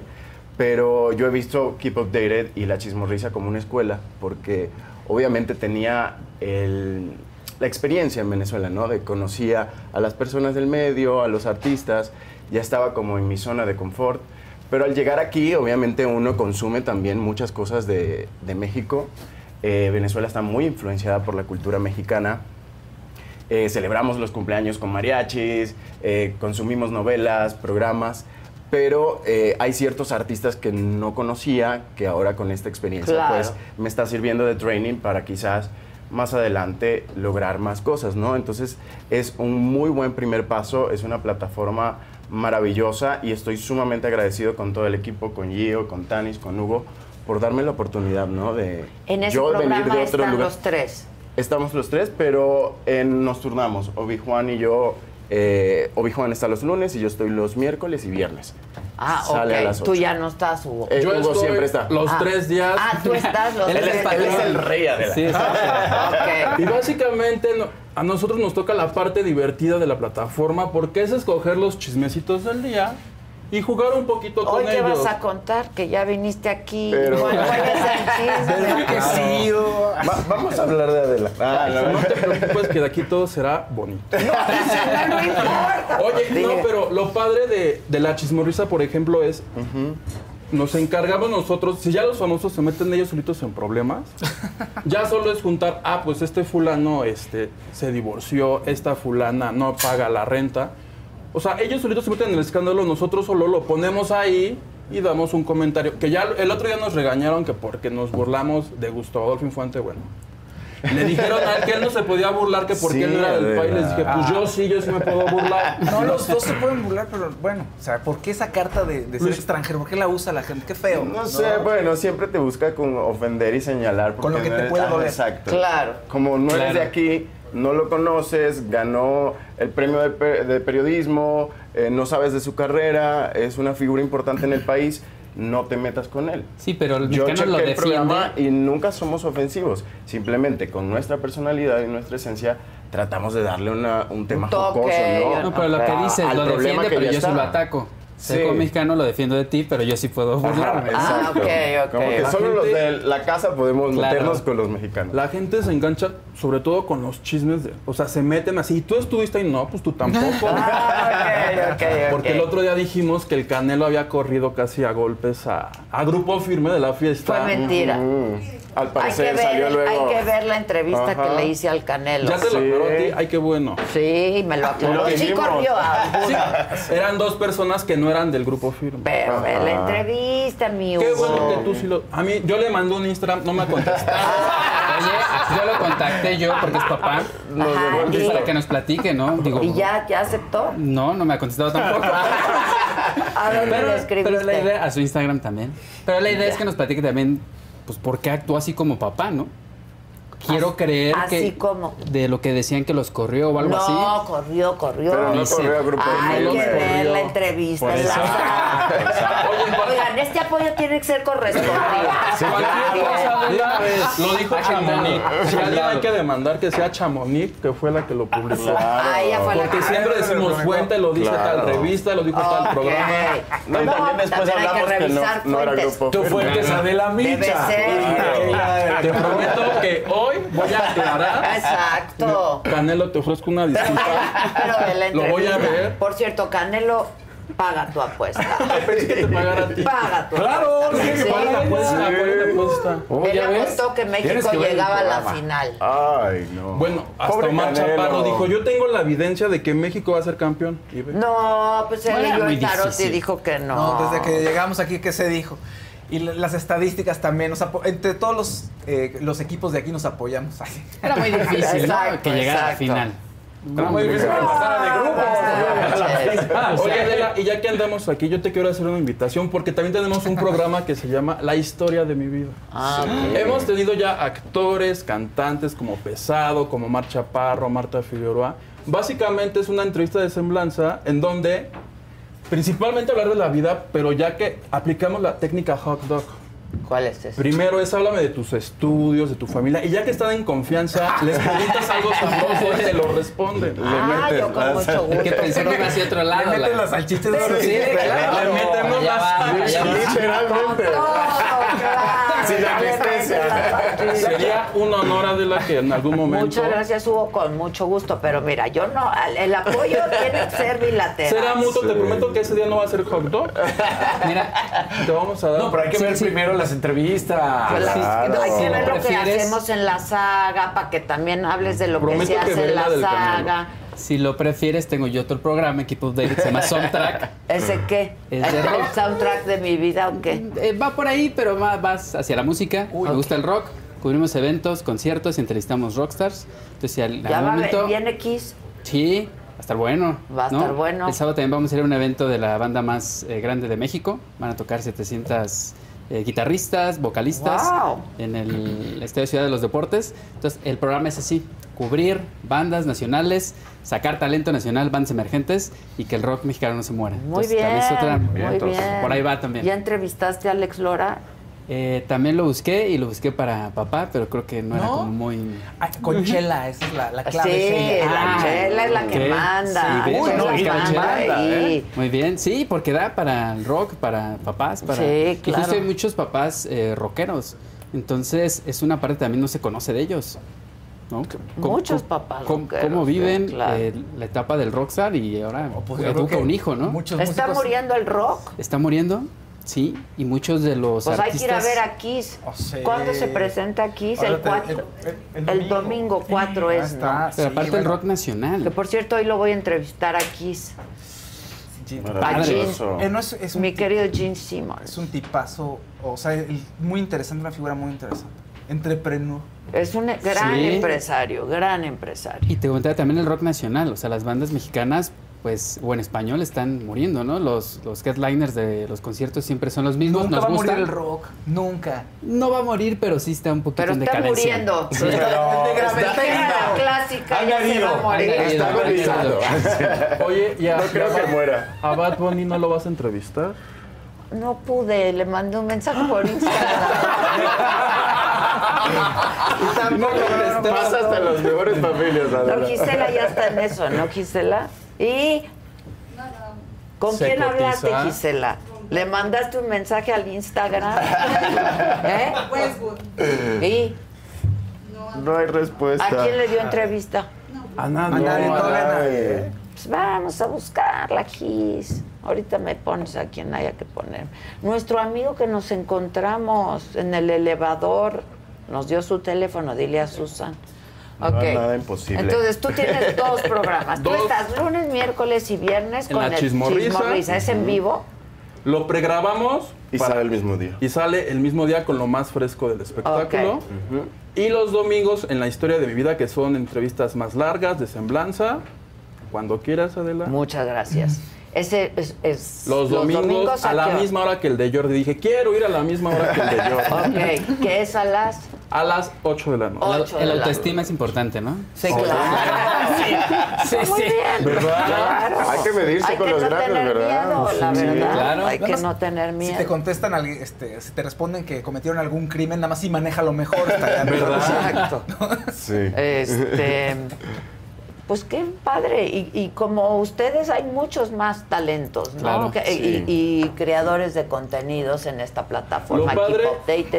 Es que hay comunicadores como Juan Barragán, que ya estuvo aquí el otro día. Sí, ¿no? Juan. Ya Sí. vemos gente nueva que también hacemos cosas. Y algo importante Hicieron para- casting, mandaron su Just- contenido. justo a eso íbamos, que, que podemos llegar a Keep Updated quien genere contenido, ¿no?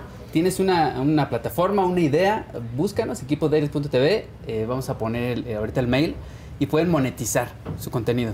Como Puedes llegar ya con la, con la idea clara, la plataforma, el, el contenido, o como yo que llegué haciendo casting y ya pues entré en un proyecto que ya estaba. Entonces, de acuerdo a las necesidades de la plataforma y obviamente lo que tú puedas ofrecer, ahí serás bien recibido. Lo que estaba hablando al principio, me encanta porque le da cabida a todo mundo.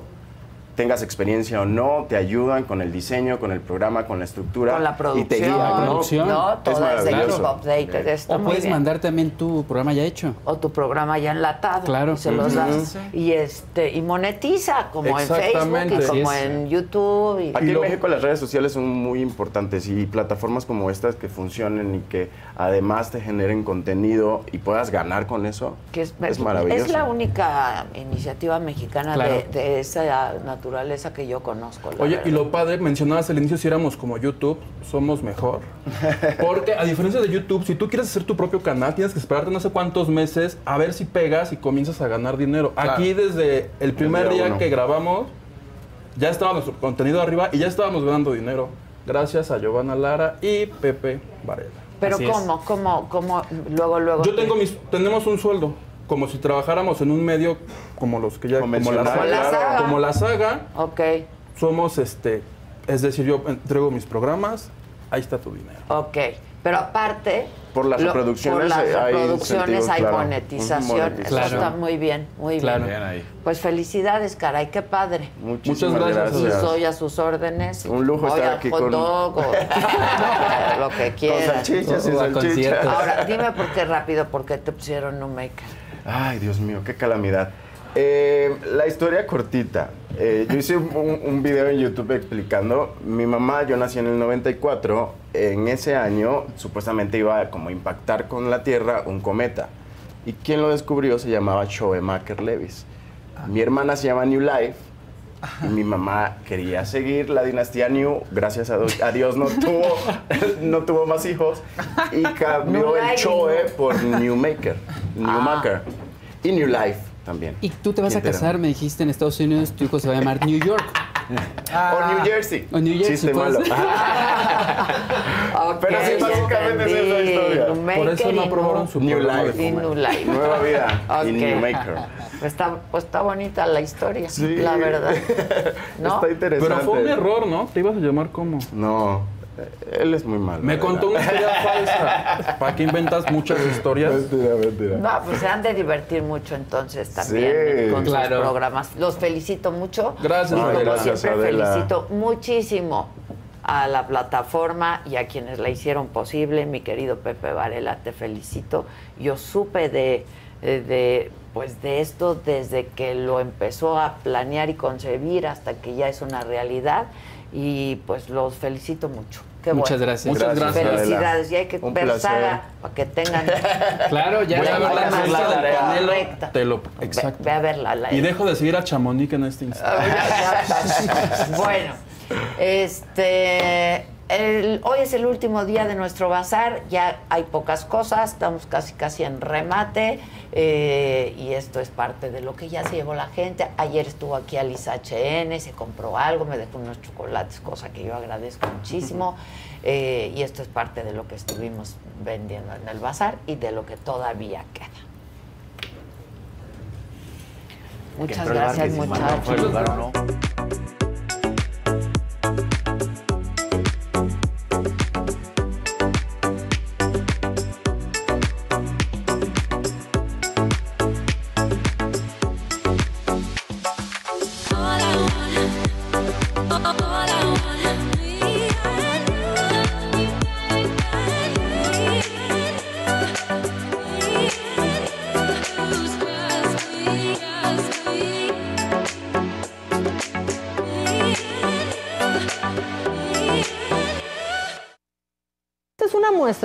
Que no por ser groseros hay que dejar de ser amables.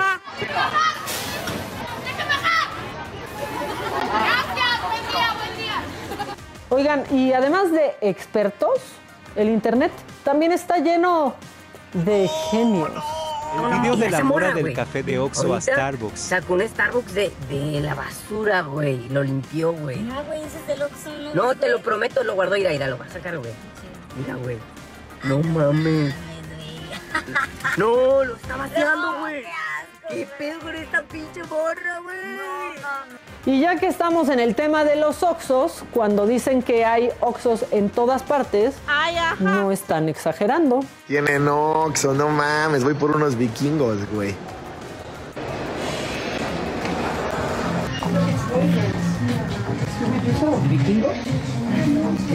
No vikingos.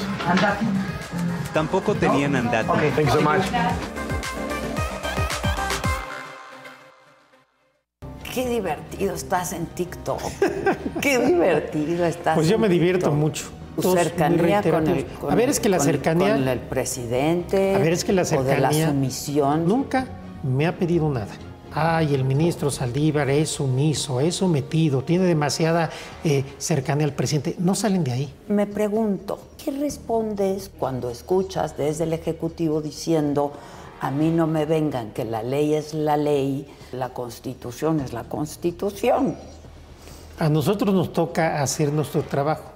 Y eso es lo que hacemos. Lo que estaría mal. Desde la mañanera el Ejecutivo dice jueces corruptos. La verdad Los es que- jueces son unos corruptos. Me tienen sin cuidado cómo me juzgan. Nunca me he sentido agraviado por lo que dice el presidente, porque yo entiendo él en qué lógica y en qué dimensión política se está moviendo y para qué efectos. Se habla de la fiscalía. Este, ¿Te gustaría? La verdad, qué bueno que me tocas ese tema. Fuiste el primer ministro que estuviste en el penal una vez que salió Rosario Robles. Me habló de este momento y me dijo que fue un momento en el que tú estuviste muy emocionado. Fue voltear a ver a las mujeres por primera vez a los ojos, escucharlas, sentir su dolor, sentir su sufrimiento, palpar la injusticia. Ah, hola Miriam. Hola,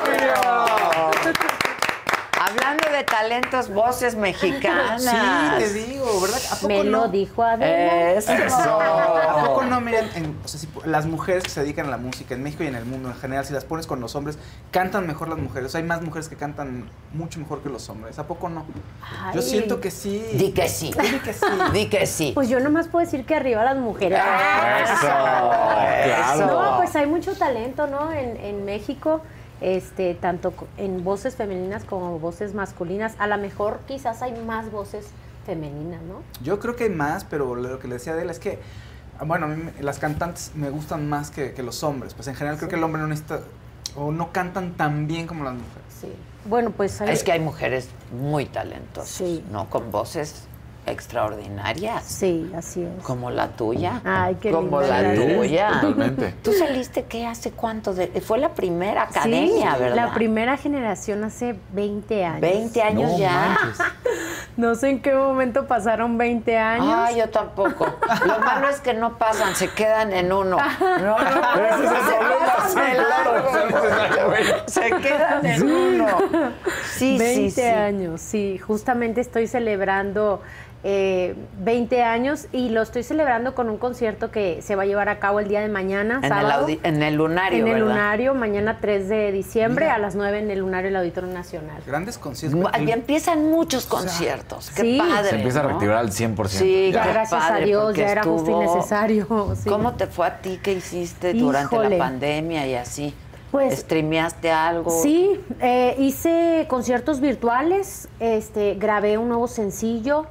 Eh, prácticamente pues ya había eh, vivido un poco la experiencia, precisamente porque en la academia estuve seis meses encerrada. Recluida, claro.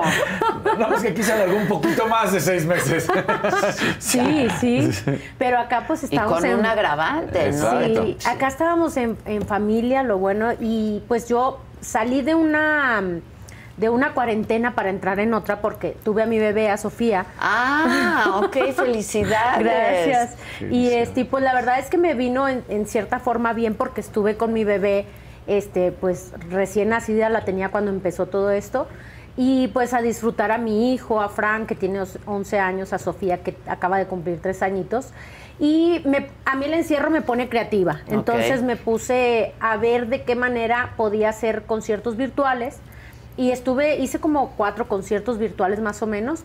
Y ya gracias a Dios ya se activó todo. Estuve recién, estuve en el Cantoral, estuve en el otro teatro que se llama Gran Recinto y ahora mañana en el, en el Lunario. Y pues ya gracias a Dios ya reactivándose todo al 100%. Ay, sí, qué bueno, Sí, qué bueno. Tú gracias eres de Monterrey, ¿verdad? De Monterrey, Monterrey. sí, orgullosamente regia. Sí, pero vives allá o en la Ciudad de México? En Monterrey. En Monterrey. Los primeros años de mi carrera sí estuve viviendo aquí en México.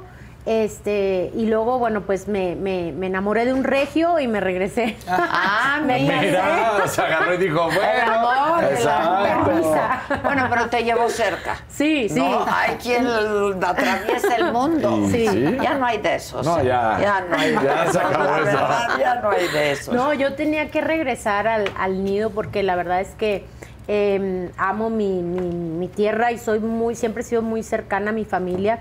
Este, y bueno, pues ahora viajo desde Monterrey a mis presentaciones y vengo muy seguido para acá, para Claro. México. Oye, y también luego de que saliste de la academia, que yo siempre digo que le va mejor a los segundos lugares que a los Sí. primeros, pero no fue tu caso. Tú sí fuiste la ganadora de la primera generación de la Sí. academia. Y luego también has participado como juez y así, ¿no? Sí, recién acabo de estar este, en esta decimotercera generación de la academia como madrina de esta generación. Me ha tocado estar primero como alumna, después fui ganadora de esta primera generación, después tuve la oportunidad de estar como juez en la Academia 10 con Julio Preciado, Marta Sánchez, eh, Cruz Martínez y Yair. Y em, estuve también como madrina de mi ahijada Colette y ahora nuevamente como, como madrina. Entonces, Ah, qué pues, padre. Sí, ya, ya la academia es parte de mí, yo soy parte de ella también. Pero, pero además te fue muy bien. No sé en el resto de los casos, ¿no? ¿Cuántas no. generaciones dices que van? Deci- 15. eh, decimotercera, trece. Trece. Sí. Trece. Porque tuvo un, un- un parón de algunos cuantos Exacto, años cuando sí. ya se había cansado sí. y como que se renovaron y lo Reactivaron el proyecto. Pero esa primera generación, tú lo que estás diciendo, ella le fue muy bien, le sigue yendo muy bien, pero esa primera generación fue la que mayor logro ha tenido, fenómeno, que salieron. Víctor, justamente acabas de El mencionar a Yair, no sé cuántos más, pero o sea, sí fueron como que muchos los que dieron, Sí, ¿no? Hicimos una gira eh, pues muy larga, como de un año y medio más o menos por toda la República Mexicana. Fuimos a, a Estados Unidos, a Centroamérica y en todos los lugares la verdad es que fue algo muy bonito, un fenómeno Sí, sí, que sí. no teníamos nosotros la dimensión de lo que estaba pasando afuera hasta que nos topamos de, de frente con todo ese cariño, con todo ese apoyo. Y, nos fue muy bien, gracias a Dios, y pues a partir de ahí pues comenzó la carrera de, de cada uno de, de nosotros. Corrígeme, pero un poco salió como competencia del Big Brother, ¿no? Porque Mm. salió como por ahí, Más o menos. ¿Sí se avientan el Big los dos? Brother ya va, cumplió ya 20 años. Sí. Sí, se avientan Salió los dos en su Big momento Brother. Televisa y, y Azteca, el de, de- el de canciones.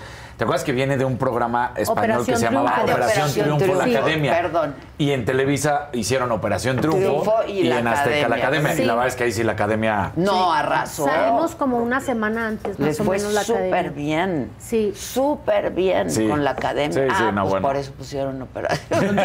Sí, claro, claro. Era como la competencia, pero ahí Azteca. Sí, no, no, no, hubo manera, no hubo... Y creo que los. Re- Creo que incluso Azteca sigue teniendo la ventaja, ¿no? En todos los realities. no sé ya. Pues lo que ver. pasa es que yo siento que... Bueno, Sí. la voz es, es- y la Ya la tiene- máscara. Ya la tiene ma- Azteca. la máscara sí, se la llevó Azteca, pero en. La pero máscara, en- eso sí, es, es La nuevo y le máscara creo Sí. que le va muy Yo creo que, bien. mira, el más fuerte ahorita, hoy en día, porque, pues digo, lo vemos, es Exatlón. Exatlón es una cosa también... Sí, sí, sí, de los un realities. fenómeno sí. brutal. Y ese es de, De Azteca. de Azteca. Sí. Sí. De hecho, en ese tiempo también salió un proyecto que se llamaba Popstar en Ah, Televisa. Claro, es cierto. Ajá, y yo Oh, iba a ni me hacer acuerdo, casting. imagínate. Sí, no. Imagínate qué exitoso. Yo, yo iba a hacer casting para, hice casting para la academia, quedé y en ese mismo tiempo había casting para posta. Entonces ya no fui porque como ya había quedado en la Ah, academia y bueno, ese día yo Qué estaba bien. en la puerta de mi casa que te lo juro que lloraba de que es que debo aprovechar las oportunidades, voy, no voy.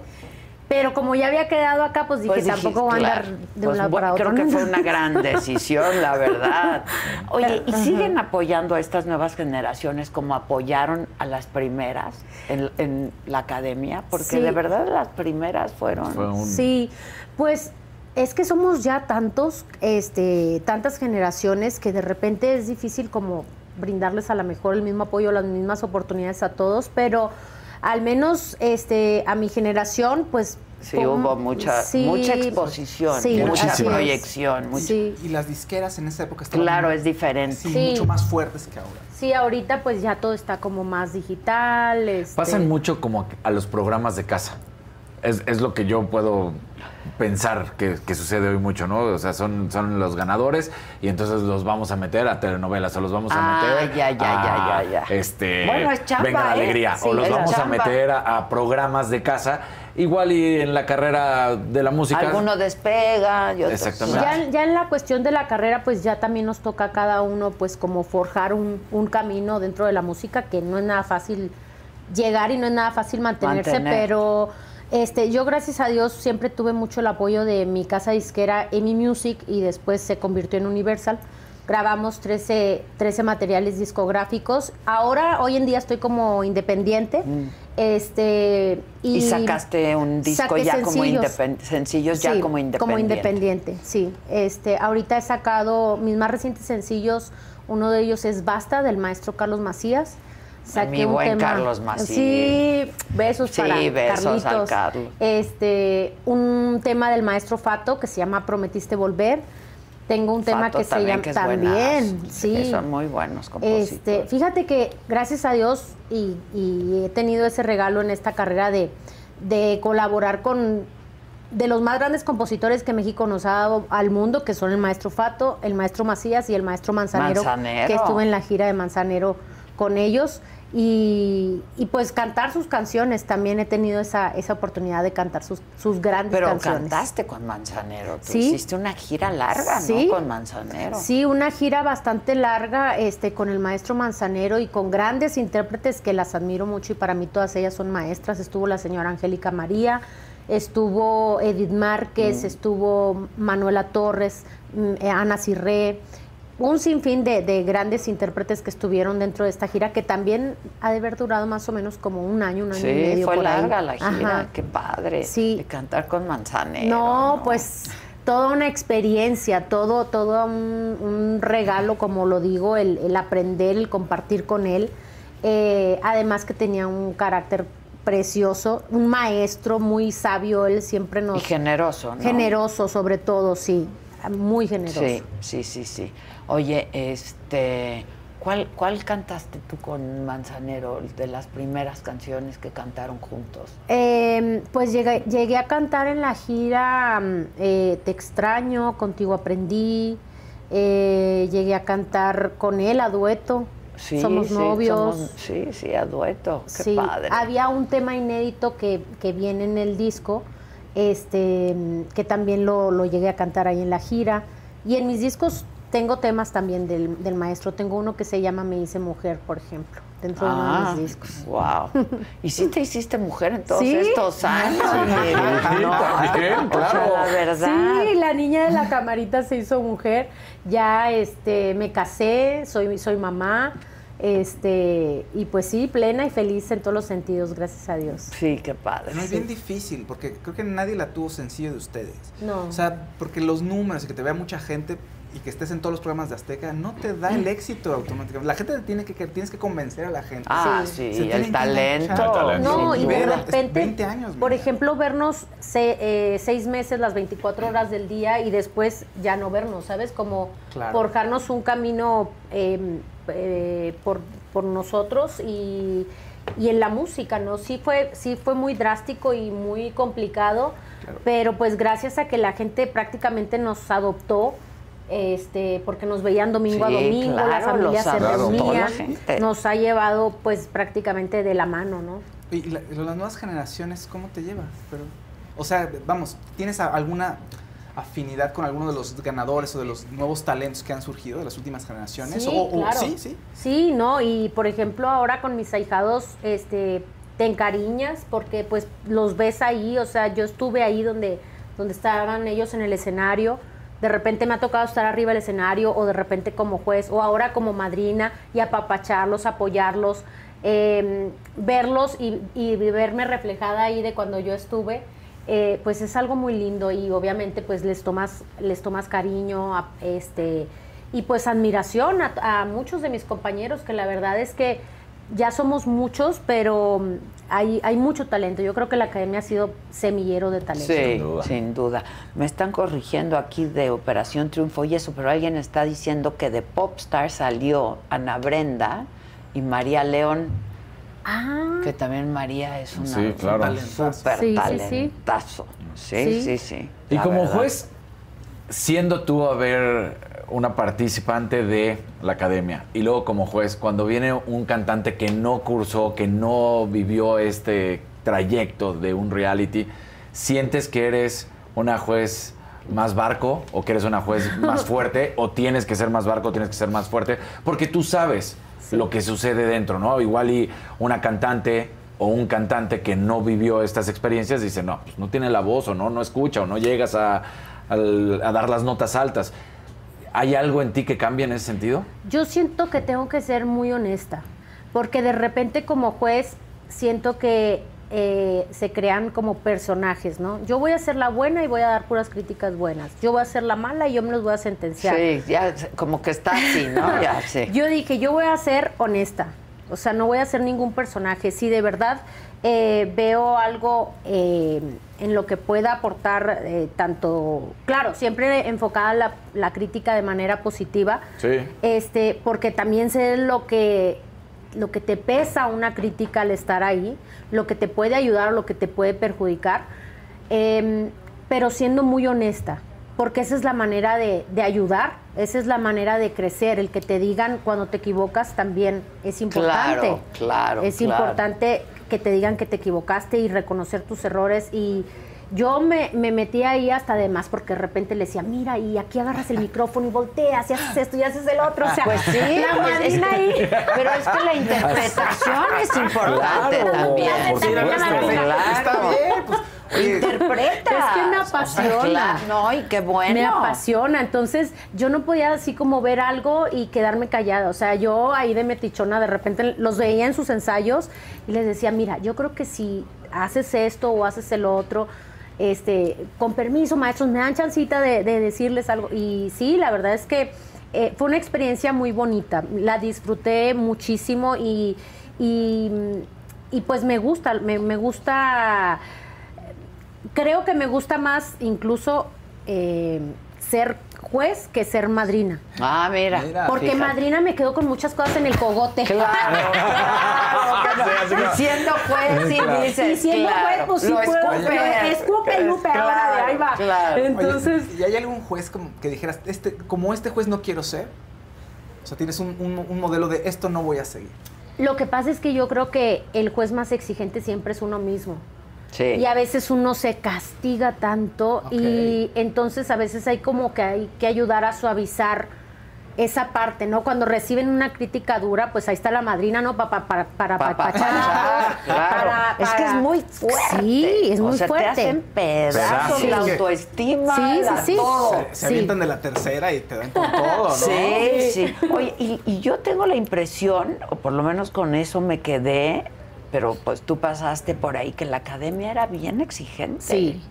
Muy exigente. Sí, no, sé si todavía, pero sí era bien exigente. Y, y aparte que todo estaba como a flor de piel. O sea, porque el encierro, y ahora ya todos lo vivimos con la pandemia, te ponen los sentimientos a flor de piel. Entonces, todavía que estás tú sensible y todavía recibes una crítica que puede ser positiva o puede ser este, pues no tan positiva y sí te afecta, este, sí es una experiencia muy fuerte, sí es una experiencia muy dura que no todos la aguantan. O sea, en mi generación em, Varios hubieron compañeros que se querían ir. desertaron. O sea, ah, que se querían ir, Sí. pero no hubo deserción de yo ya me voy de aquí. Miguel un día dijo, yo ya me quiero ir de aquí y este y no se fue, siempre no se Sí, fue. no, no. Pero hubieron expulsados que luego regresaron. Los que nunca salimos fueron Yair, eh, Miguel y yo. Ok.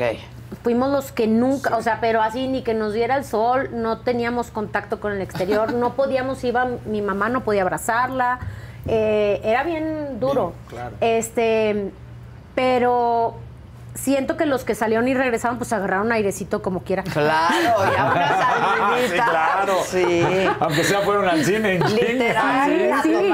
Claro. O sea, aire puro, Claro, sol. sí. Nosotros salimos, bueno, o sea, sin color, imagínate. estar- Ese blanco encierro, Sí, ¿no? sí, que es sí. verdoso. Es verdoso, exacto. Es verdoso, sí.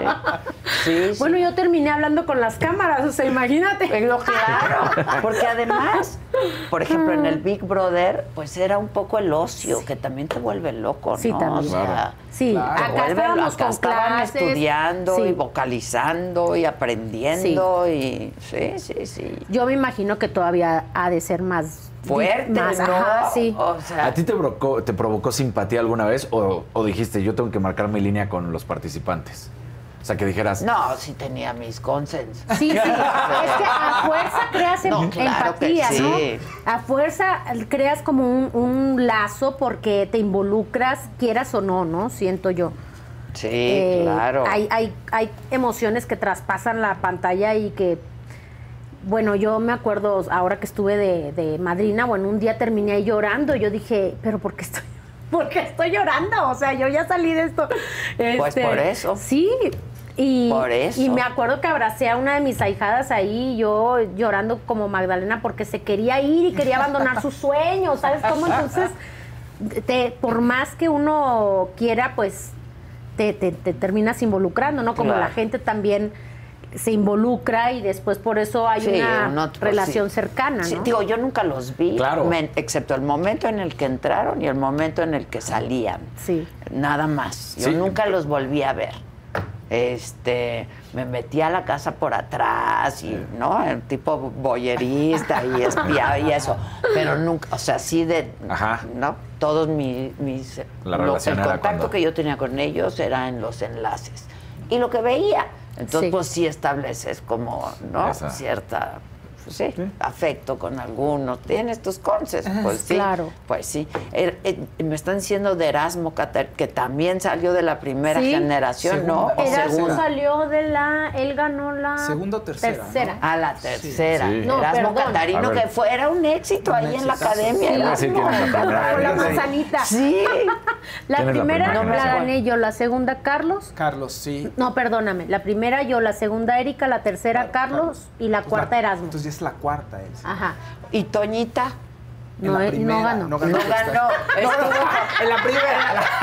En la primera. En la primera estuvo en la primera. Ok, que tenían pleito eterno, ¿verdad? No, ya, ya se acabó. Ya se acabó. no, Ya es que Bueno, para que haya 20 pleito, años después. No, Sí, para que claro. haya pleito tienen que haber dos. Se andaba peleando ella y se la Ah, contra ¿por la pared, o qué? pero. Pero muy desde rijosa, ahí sí, Es muy rijosa ella, Sí. de joven. ¿Muy qué? Muy rijosa, o sea, que se peleaba mucho. con- Ah, Sí, ahí estaba Toñita sí, Estrella. es que trae- trae- María Inés, que se convirtió María en conductora, por Inés, ejemplo. La güera. Ah, y mamá mira. de tres hermosos hijos que tiene que, la este, güera. No lo voy a lograr acordarme de todos, pero sí de muchos. Aquí, Sí. aquí En- tengo, ya saqué la lista. Sí. ¿quieres que te Ah, bien. Sí. No, pero el, el pleito con Toñita era desde adentro de la academia. No, no, no, no. Ah, fue después. Sí, ya que- m- muchos años después. Fue en el reencuentro del, de los 15 años. Órale. Ah, o sea, hace cinco. Sí. ¿Y por qué? ¿Qué pasó? No sé, no sé qué le pasó. Pero creo que hasta sus fans se pelean, ¿no? Tienen. Hay Lo banda, que pasa Toñita, banda. es que, es que lo que pasa es que ella se engancha en Sí. eso. Ah, Sí, ok. Yo no, la verdad es que no. La verdad es que no, no me engancho con eso. Y ella sí, o sea. Ah, ok. Entonces- puro, puro amor. Puro amor. Yo Puro soy amor y paz porque eso es, como dicen, lo que uno trae es lo que, Ajá. lo que proyecta o lo que... Como yo puro amor y paz, gracias a Dios tengo una, una familia este, muy linda, tengo a mis hijos, a mi esposo, me enfoco mucho en mi carrera. Entonces, pues puro, Qué puras bueno, bendiciones qué bueno, para todos. Qué bueno. Oye, y de este nuevo disco que fue en pandemia, dices, ¿no? Sí. Que lo, lo grabaste. ¿Cuántos sencillos son? Em, bueno, eh, saqué sencillos. En, en- en- ahorita en ¿Pero la pandemia. varios? Sí, saqué un sencillo que se llama Mortal, que es de Ángela Dávalos. Saqué un sencillo que se llama Irracional, que es de Carola Rosas. Eh, este tema de Basta, que es del maestro Macías. Prometiste volver de, de Fato. Y creo que son los que he sacado hasta, hasta ahora. Voy a sacar dos temas. Uno se llama Dale Veneno, que es de Israel Dacis. Eh, y un tema que se llama Tengo Ganas, que es de Jerónimo Sada. Estos, estos temas los voy a grabar ahorita en diciembre. Ah, ok. Y van a estar listos como por ahí de febrero. Ah, buenísimo. Sí. Con, con nuevos sencillos, Sí. nuevos temas. Y luego el lunario, que es ma- Mañana. mañana. Ajá. Este, ¿A qué hora? Eh, a las 9 de la noche. 9 de la noche. Este, pues hay que escuchar a escuchar. Miriam, Sí. hay que irle a escuchar a Miriam. Y en enero estoy de invitada con la Santanera. ¡Uy, qué padre! ¡Qué padre! La Sí. Santanera. La Santanera, Yo adoro bueno, a la claro. Santanera, una Sí. leyenda. Sí. Leyenda. ¿Qué nos vas a cantar? Les quiero cantar Basta, precisamente. Viene. Este tema del maestro Carlos Macías. Venga, maestrazo. ¿Y te acompaña? El maestro Huicho, que es mi director Hola, musical. Huicho. ¿Cómo estás, Hola, Huicho? Huicho. Venga.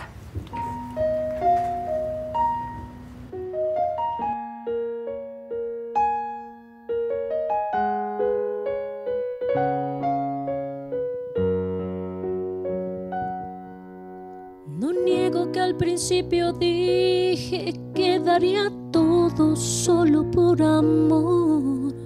Pero hasta la ilusión se cansa de esperar el beso que nunca llegó.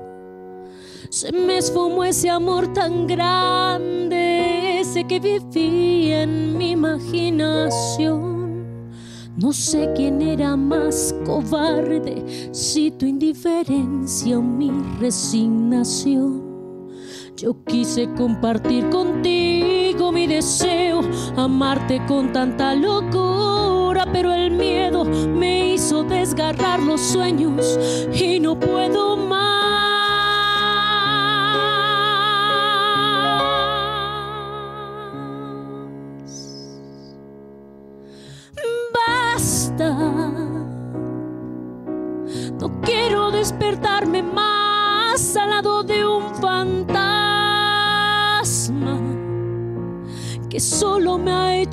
Y que no apuesta el alma,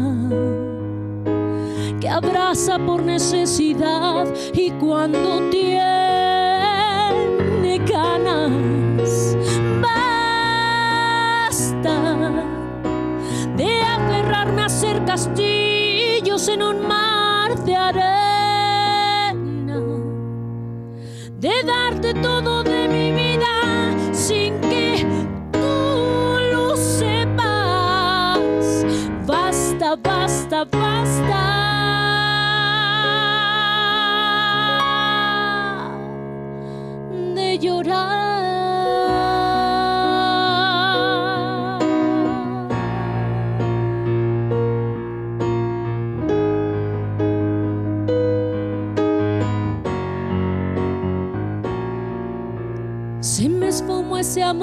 grande, ese que viví en mi imaginación.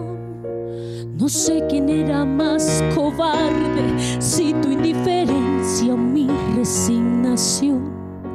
Yo quise compartir contigo mi deseo, amarte con tanta locura, pero el miedo me hizo desgarrar los sueños y no puedo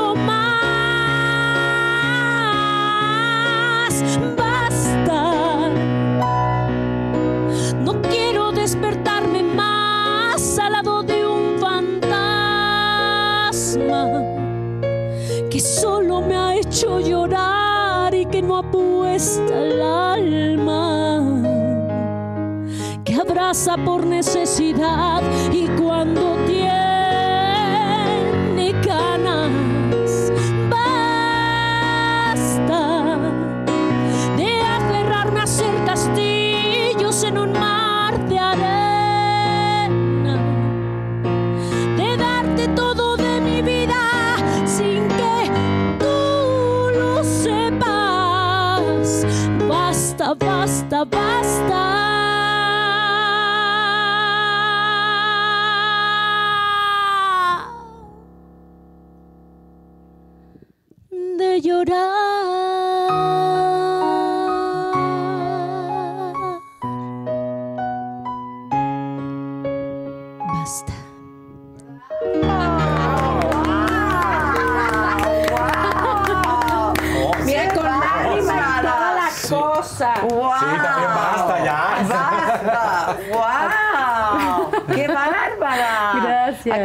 diciendo que si estabas haciendo playback No, parece, no. pero está cantando. Basta. Sí, no manches. ¿Ya está la interpretación?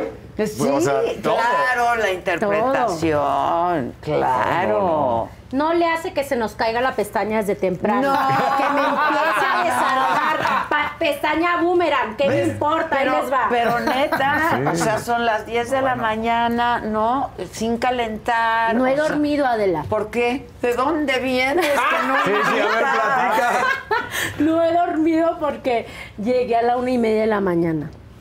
De ahí a los tacos. Ah, tú muy bien, tú muy Sí, bien. claro. ¿A qué tacos fuiste? Ah, Ay, ¿cómo se llama? No. ¿Dónde están? Riquísimos. Ay, no. El califa, ¿verdad? El califa. Ah, sí. Sí. Buenas, Buenas, buenas. buenas. Y, y de ahí, pues a dormir tres, tres horitas y a las seis de la mañana, muerta por dentro, pero de pie como un Eso, eso. Porque dicen que al que madruga Dios lo ayuda. Así entonces, es, eso dicen. Oye, pero además, este, bueno, sin dormir, el sueño es importantísimo para Sí. la voz. ¿no? Hoy, hoy, este, tengo que dormir muy temprano porque mañana tengo que estar fresca como una lechuga, Sí. dar el alma y el corazón en ese escenario que, que es el lunario, que para mí es un escenario muy íntimo, muy cercano con la gente. Mira, ahí está mi ahijado Andrés, que va a estar Ah, como invitado especial. Este, y mañana a dar el, el 100%, el 1000% en ese escenario. A mí me gusta que la gente se emocione, que la, que la gente vibre, que se le ponga la piel chinita y todo lo que se le tenga que enchinar. Las pestañas, el cabello, usted sabrá. Pero sí lo logras, ¿eh? A la primera, qué Te están bárbaro. pidiendo Saga Live con Miriam. Oye, ¿por qué no Ay, vienes? sí. Ándale, y Sí. la posada también vamos Ah, ¿también? a tener posada el ¿qué día? 15 de diciembre. El 15, ay, qué padre. ¿No? Sí, sí, sí. Órale, ya estás, Miriam, para la posada. Miriam en la saga. Claro, Miriam- que A ver, piquete. piquete, Uy, no, si quieres saber cómo termina Mira, no sa- sabemos cómo empieza, no sabemos ¿Cómo cómo, termina, cómo va a terminar? ni a qué hora termina. A este le da por narrar. No, no, no, no, no. Pero se pone muy divertido. Eso sí, Ah, diversión bueno. garantizada. Ah, bueno, Eso pues sí. ahí- ahí hay Oye, que qué estar. manera de cantar, Miriam. Qué Felicidades. linda. ¿Cantabas desde chiquita? Desde chiquita. Desde chiquita este, andaba haciendo casting para Anita la huerfanita. Mm. Y siempre, siempre me la he creído mucho y an- y me creo el papel y le decía a mi mamá, "Pero no, me vas a llevar al casting, pero llévame a que me hagan base.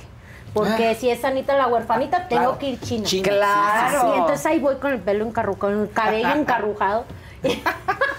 A ella muy en su papel de Anita la huerfanita. Este, estuve en el coro de los niños cantores de Monterrey, estuve en, en grupos musicales por cinco años que, que fueron gran formación y escuela y me dieron versatilidad a la hora de, de cantar y bueno y después ya este en la academia que ha sido una academia no solamente de que he aprendido mucho de mis maestros y de mis compañeros sino que ha sido una academia de vida o sea ha sido una experiencia Una escuela de una vida, escuela de claro. vida que hasta la fecha pues las enseñanzas que nos dieron nuestros maestros para para mí son muy importantes siempre las recuerdo mi, ma- mi director Héctor Martínez siempre siempre decía no te creas lo, lo mejor que te digan, ni te creas lo peor que Claro, te digan. claro. Qué buen consejo, Ajá, ¿eh? sí, Sí. Porque, porque tú sabes que ahorita con las redes te enfrentas a la Sí. crítica No, claro. estás más expuesto Despiadada. despiadadamente. Entonces, esas palabras me han como servido tanto para estar como en, en mi centro y, y- y- y sí, o sea, saber que, que, que la vida es un constante aprendizaje, ¿no? Felicidades, Miriam. Qué bárbara, qué Gracias. manera de cantar. Piden otra y otra y otra y otra y otra. Sí. Otra, así, pues claro. nos echamos Órale, otra. Que pero- empiece la posada de una vez. De una vez. Ya es diciembre. Claro. Ya es diciembre. Pues claro. a ver, échenme el piquete aquí para. Exacto. Un ¿Qué te gusta tomar tequila? ¿A poco sí? ¿A poco? Si quieres, sí. Pues tantito para cantar más bonito. Ándale, Ah, denle. Claro. Claro. Pero ¿qué te si gusta? quieres voy por él. Tequila, mezcal, claro. Él le encanta. Fíjate que no me gusta, no me gusta el tequila, pero sí tomo tantito cuando voy a cantar o anís. Ah, para la Es muy garganta. bueno para la gar- Y cuando Sí. voy a cantar con mariachi, uh, ni se diga, mejor. Exacto, pero te, te- pero sí te gusta el tequila o no tomas mucho. No o- tomo mucho. Me gusta el vino tinto, me gusta el vino rosado. Pero yo con tres copas y ya estoy contando chistes. Ah, ¿sí? mira, se va a poner buena la posada. Exacto. Se va Sí, a no, poner no, buena. no me, no, me, no me da mala copa, al contrario, me, me pongo. Te pones contenta. Me pongo contenta, este. ¿Por qué te tomas tus tres sillas? Sí, tres Claro, ya. Sí, claro. sí, no más mi estómago. no ¿Ves, aguanta. Casarín? La moderación. La moderación. ¿Qué Yo tomo por el bien de la saga porque dicen no se le puede acabar. Entonces yo voy, o sea, es un bien el que. Tráiganse el adictivo, muchachos. Oigan, es en serio, Isaac. Ya, ya.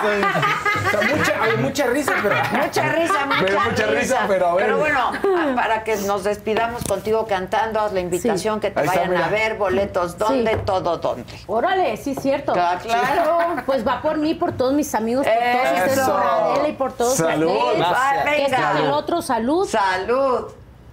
Ay, así poquito. Mañana, porque pica. Mañana los espero en el Lunario, sábado 3 de diciembre, Lunario del Auditorio Nacional, 9 de la noche.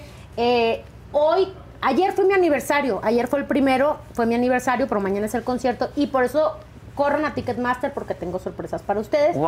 para que me acompañen. Va a haber invitados y así. Sí, Andrés, este, que es mi ahijado, va a ser mi invitado especial y por supuesto, pues el público, que es el invitado más especial de esta Bueno, noche. no dejen de ir porque esta mujer canta increíblemente Gracias. bello. Ahí Así los es que- espero. ahí- yo voy, me voy a la FIL porque voy a hacer, voy a participar en la FIL, Ajá. pero aquí están mis muchachos dignos representantes Ah, de la bueno, ahí los saga. espero en primera Sí, fila. Vamos. está padrísimo. Sí. Wow, así sí está para llorar, sí está para llorar.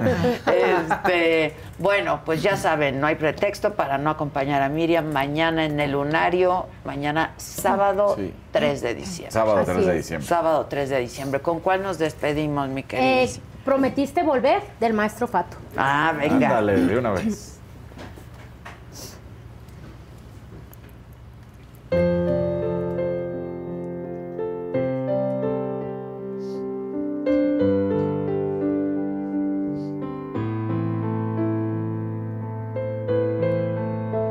Prometiste volver. Han pasado tres inviernos espera el corazón se hizo viejo. Te llevaste mi fe, mi penúltimo te quiero. Mutilaste mi alma, mi autoestima está en el suelo.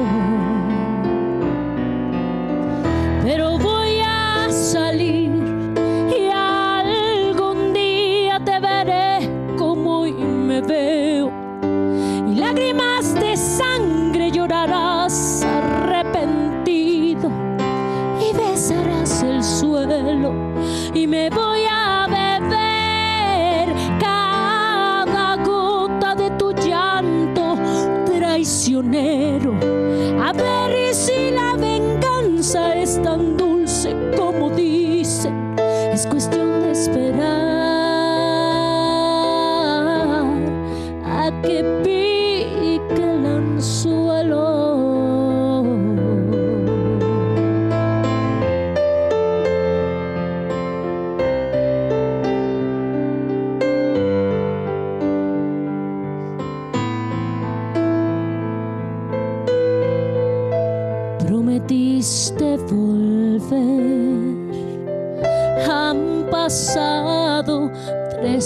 tres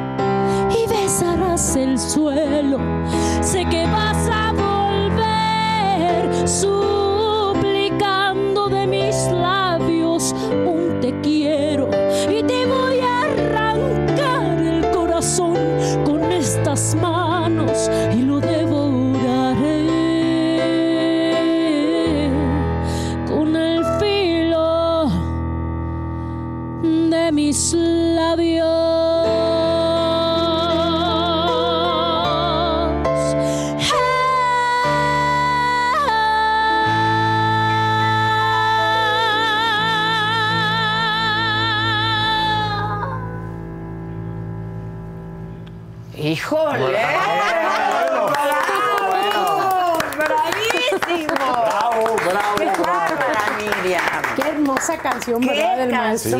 canción! pero qué y del voz maestro y qué Macías. todo. Sí, y. Basta está... Uf, uf. No, basta está. Basta, Está pegadora, sí. apenas- con un par de Sí, ya. Sí, sí, sí. Basta es muy fuerte. Muy La- fuerte. Los dos, la verdad. Y lo que viene, darle veneno, o sea, más fuerte. Y viene un, y tengo una también que se llama Tengo ganas. Ay, yo ya. A ver, tantito de la de Dale Veneno y Dale ya. veneno. Sí, tantito si quieres. El, el coro, güey. Venga. Dale veneno. Finge que le amas y mátale poco. Ese no es el tono. Pero en el tono, maestro. le voy a dar veneno, maestro, ¿eh? Déjeme le tomo tantito al veneno. Vale al venenito.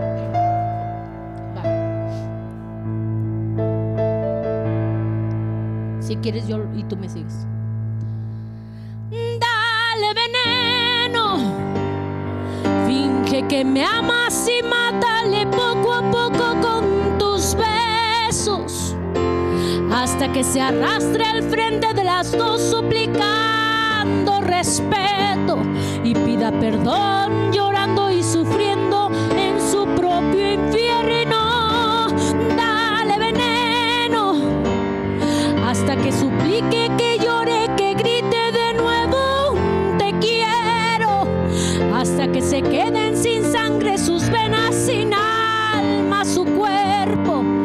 hasta que reviente al frente de las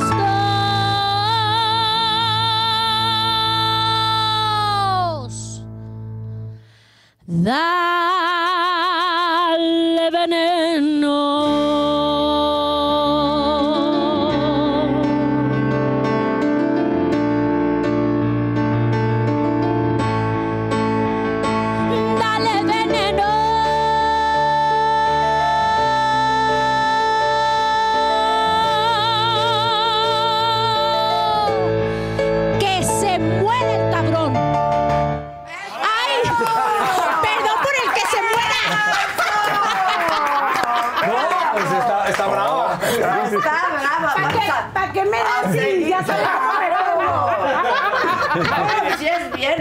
Ya para Sí, sí, seguirla. vamos. Mañana, mañana hay que seguirla con Miriam.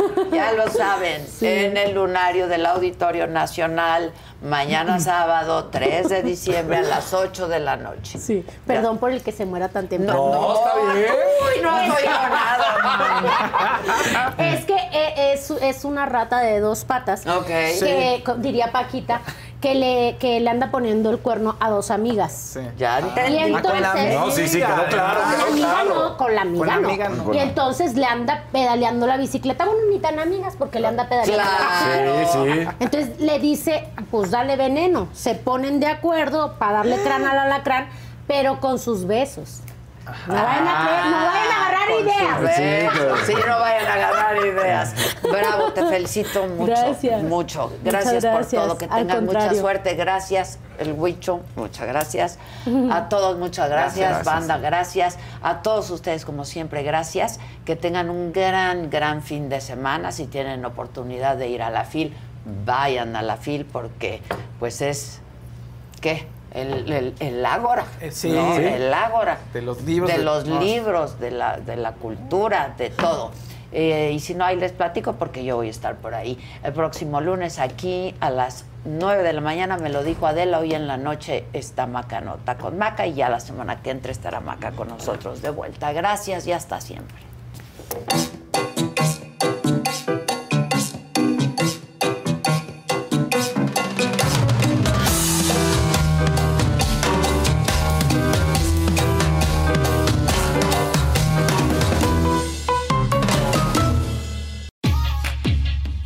NetCredit is here to say yes to a personal loan or line of credit when other lenders say no. Apply in minutes and get a decision as soon as the same day. If approved, applications are typically funded the next business day or sooner. Loans offered by NetCredit or lending partner banks and serviced by NetCredit. Application subject to review and approval. Learn more at netcredit.com/partner. NetCredit. Credit to the people.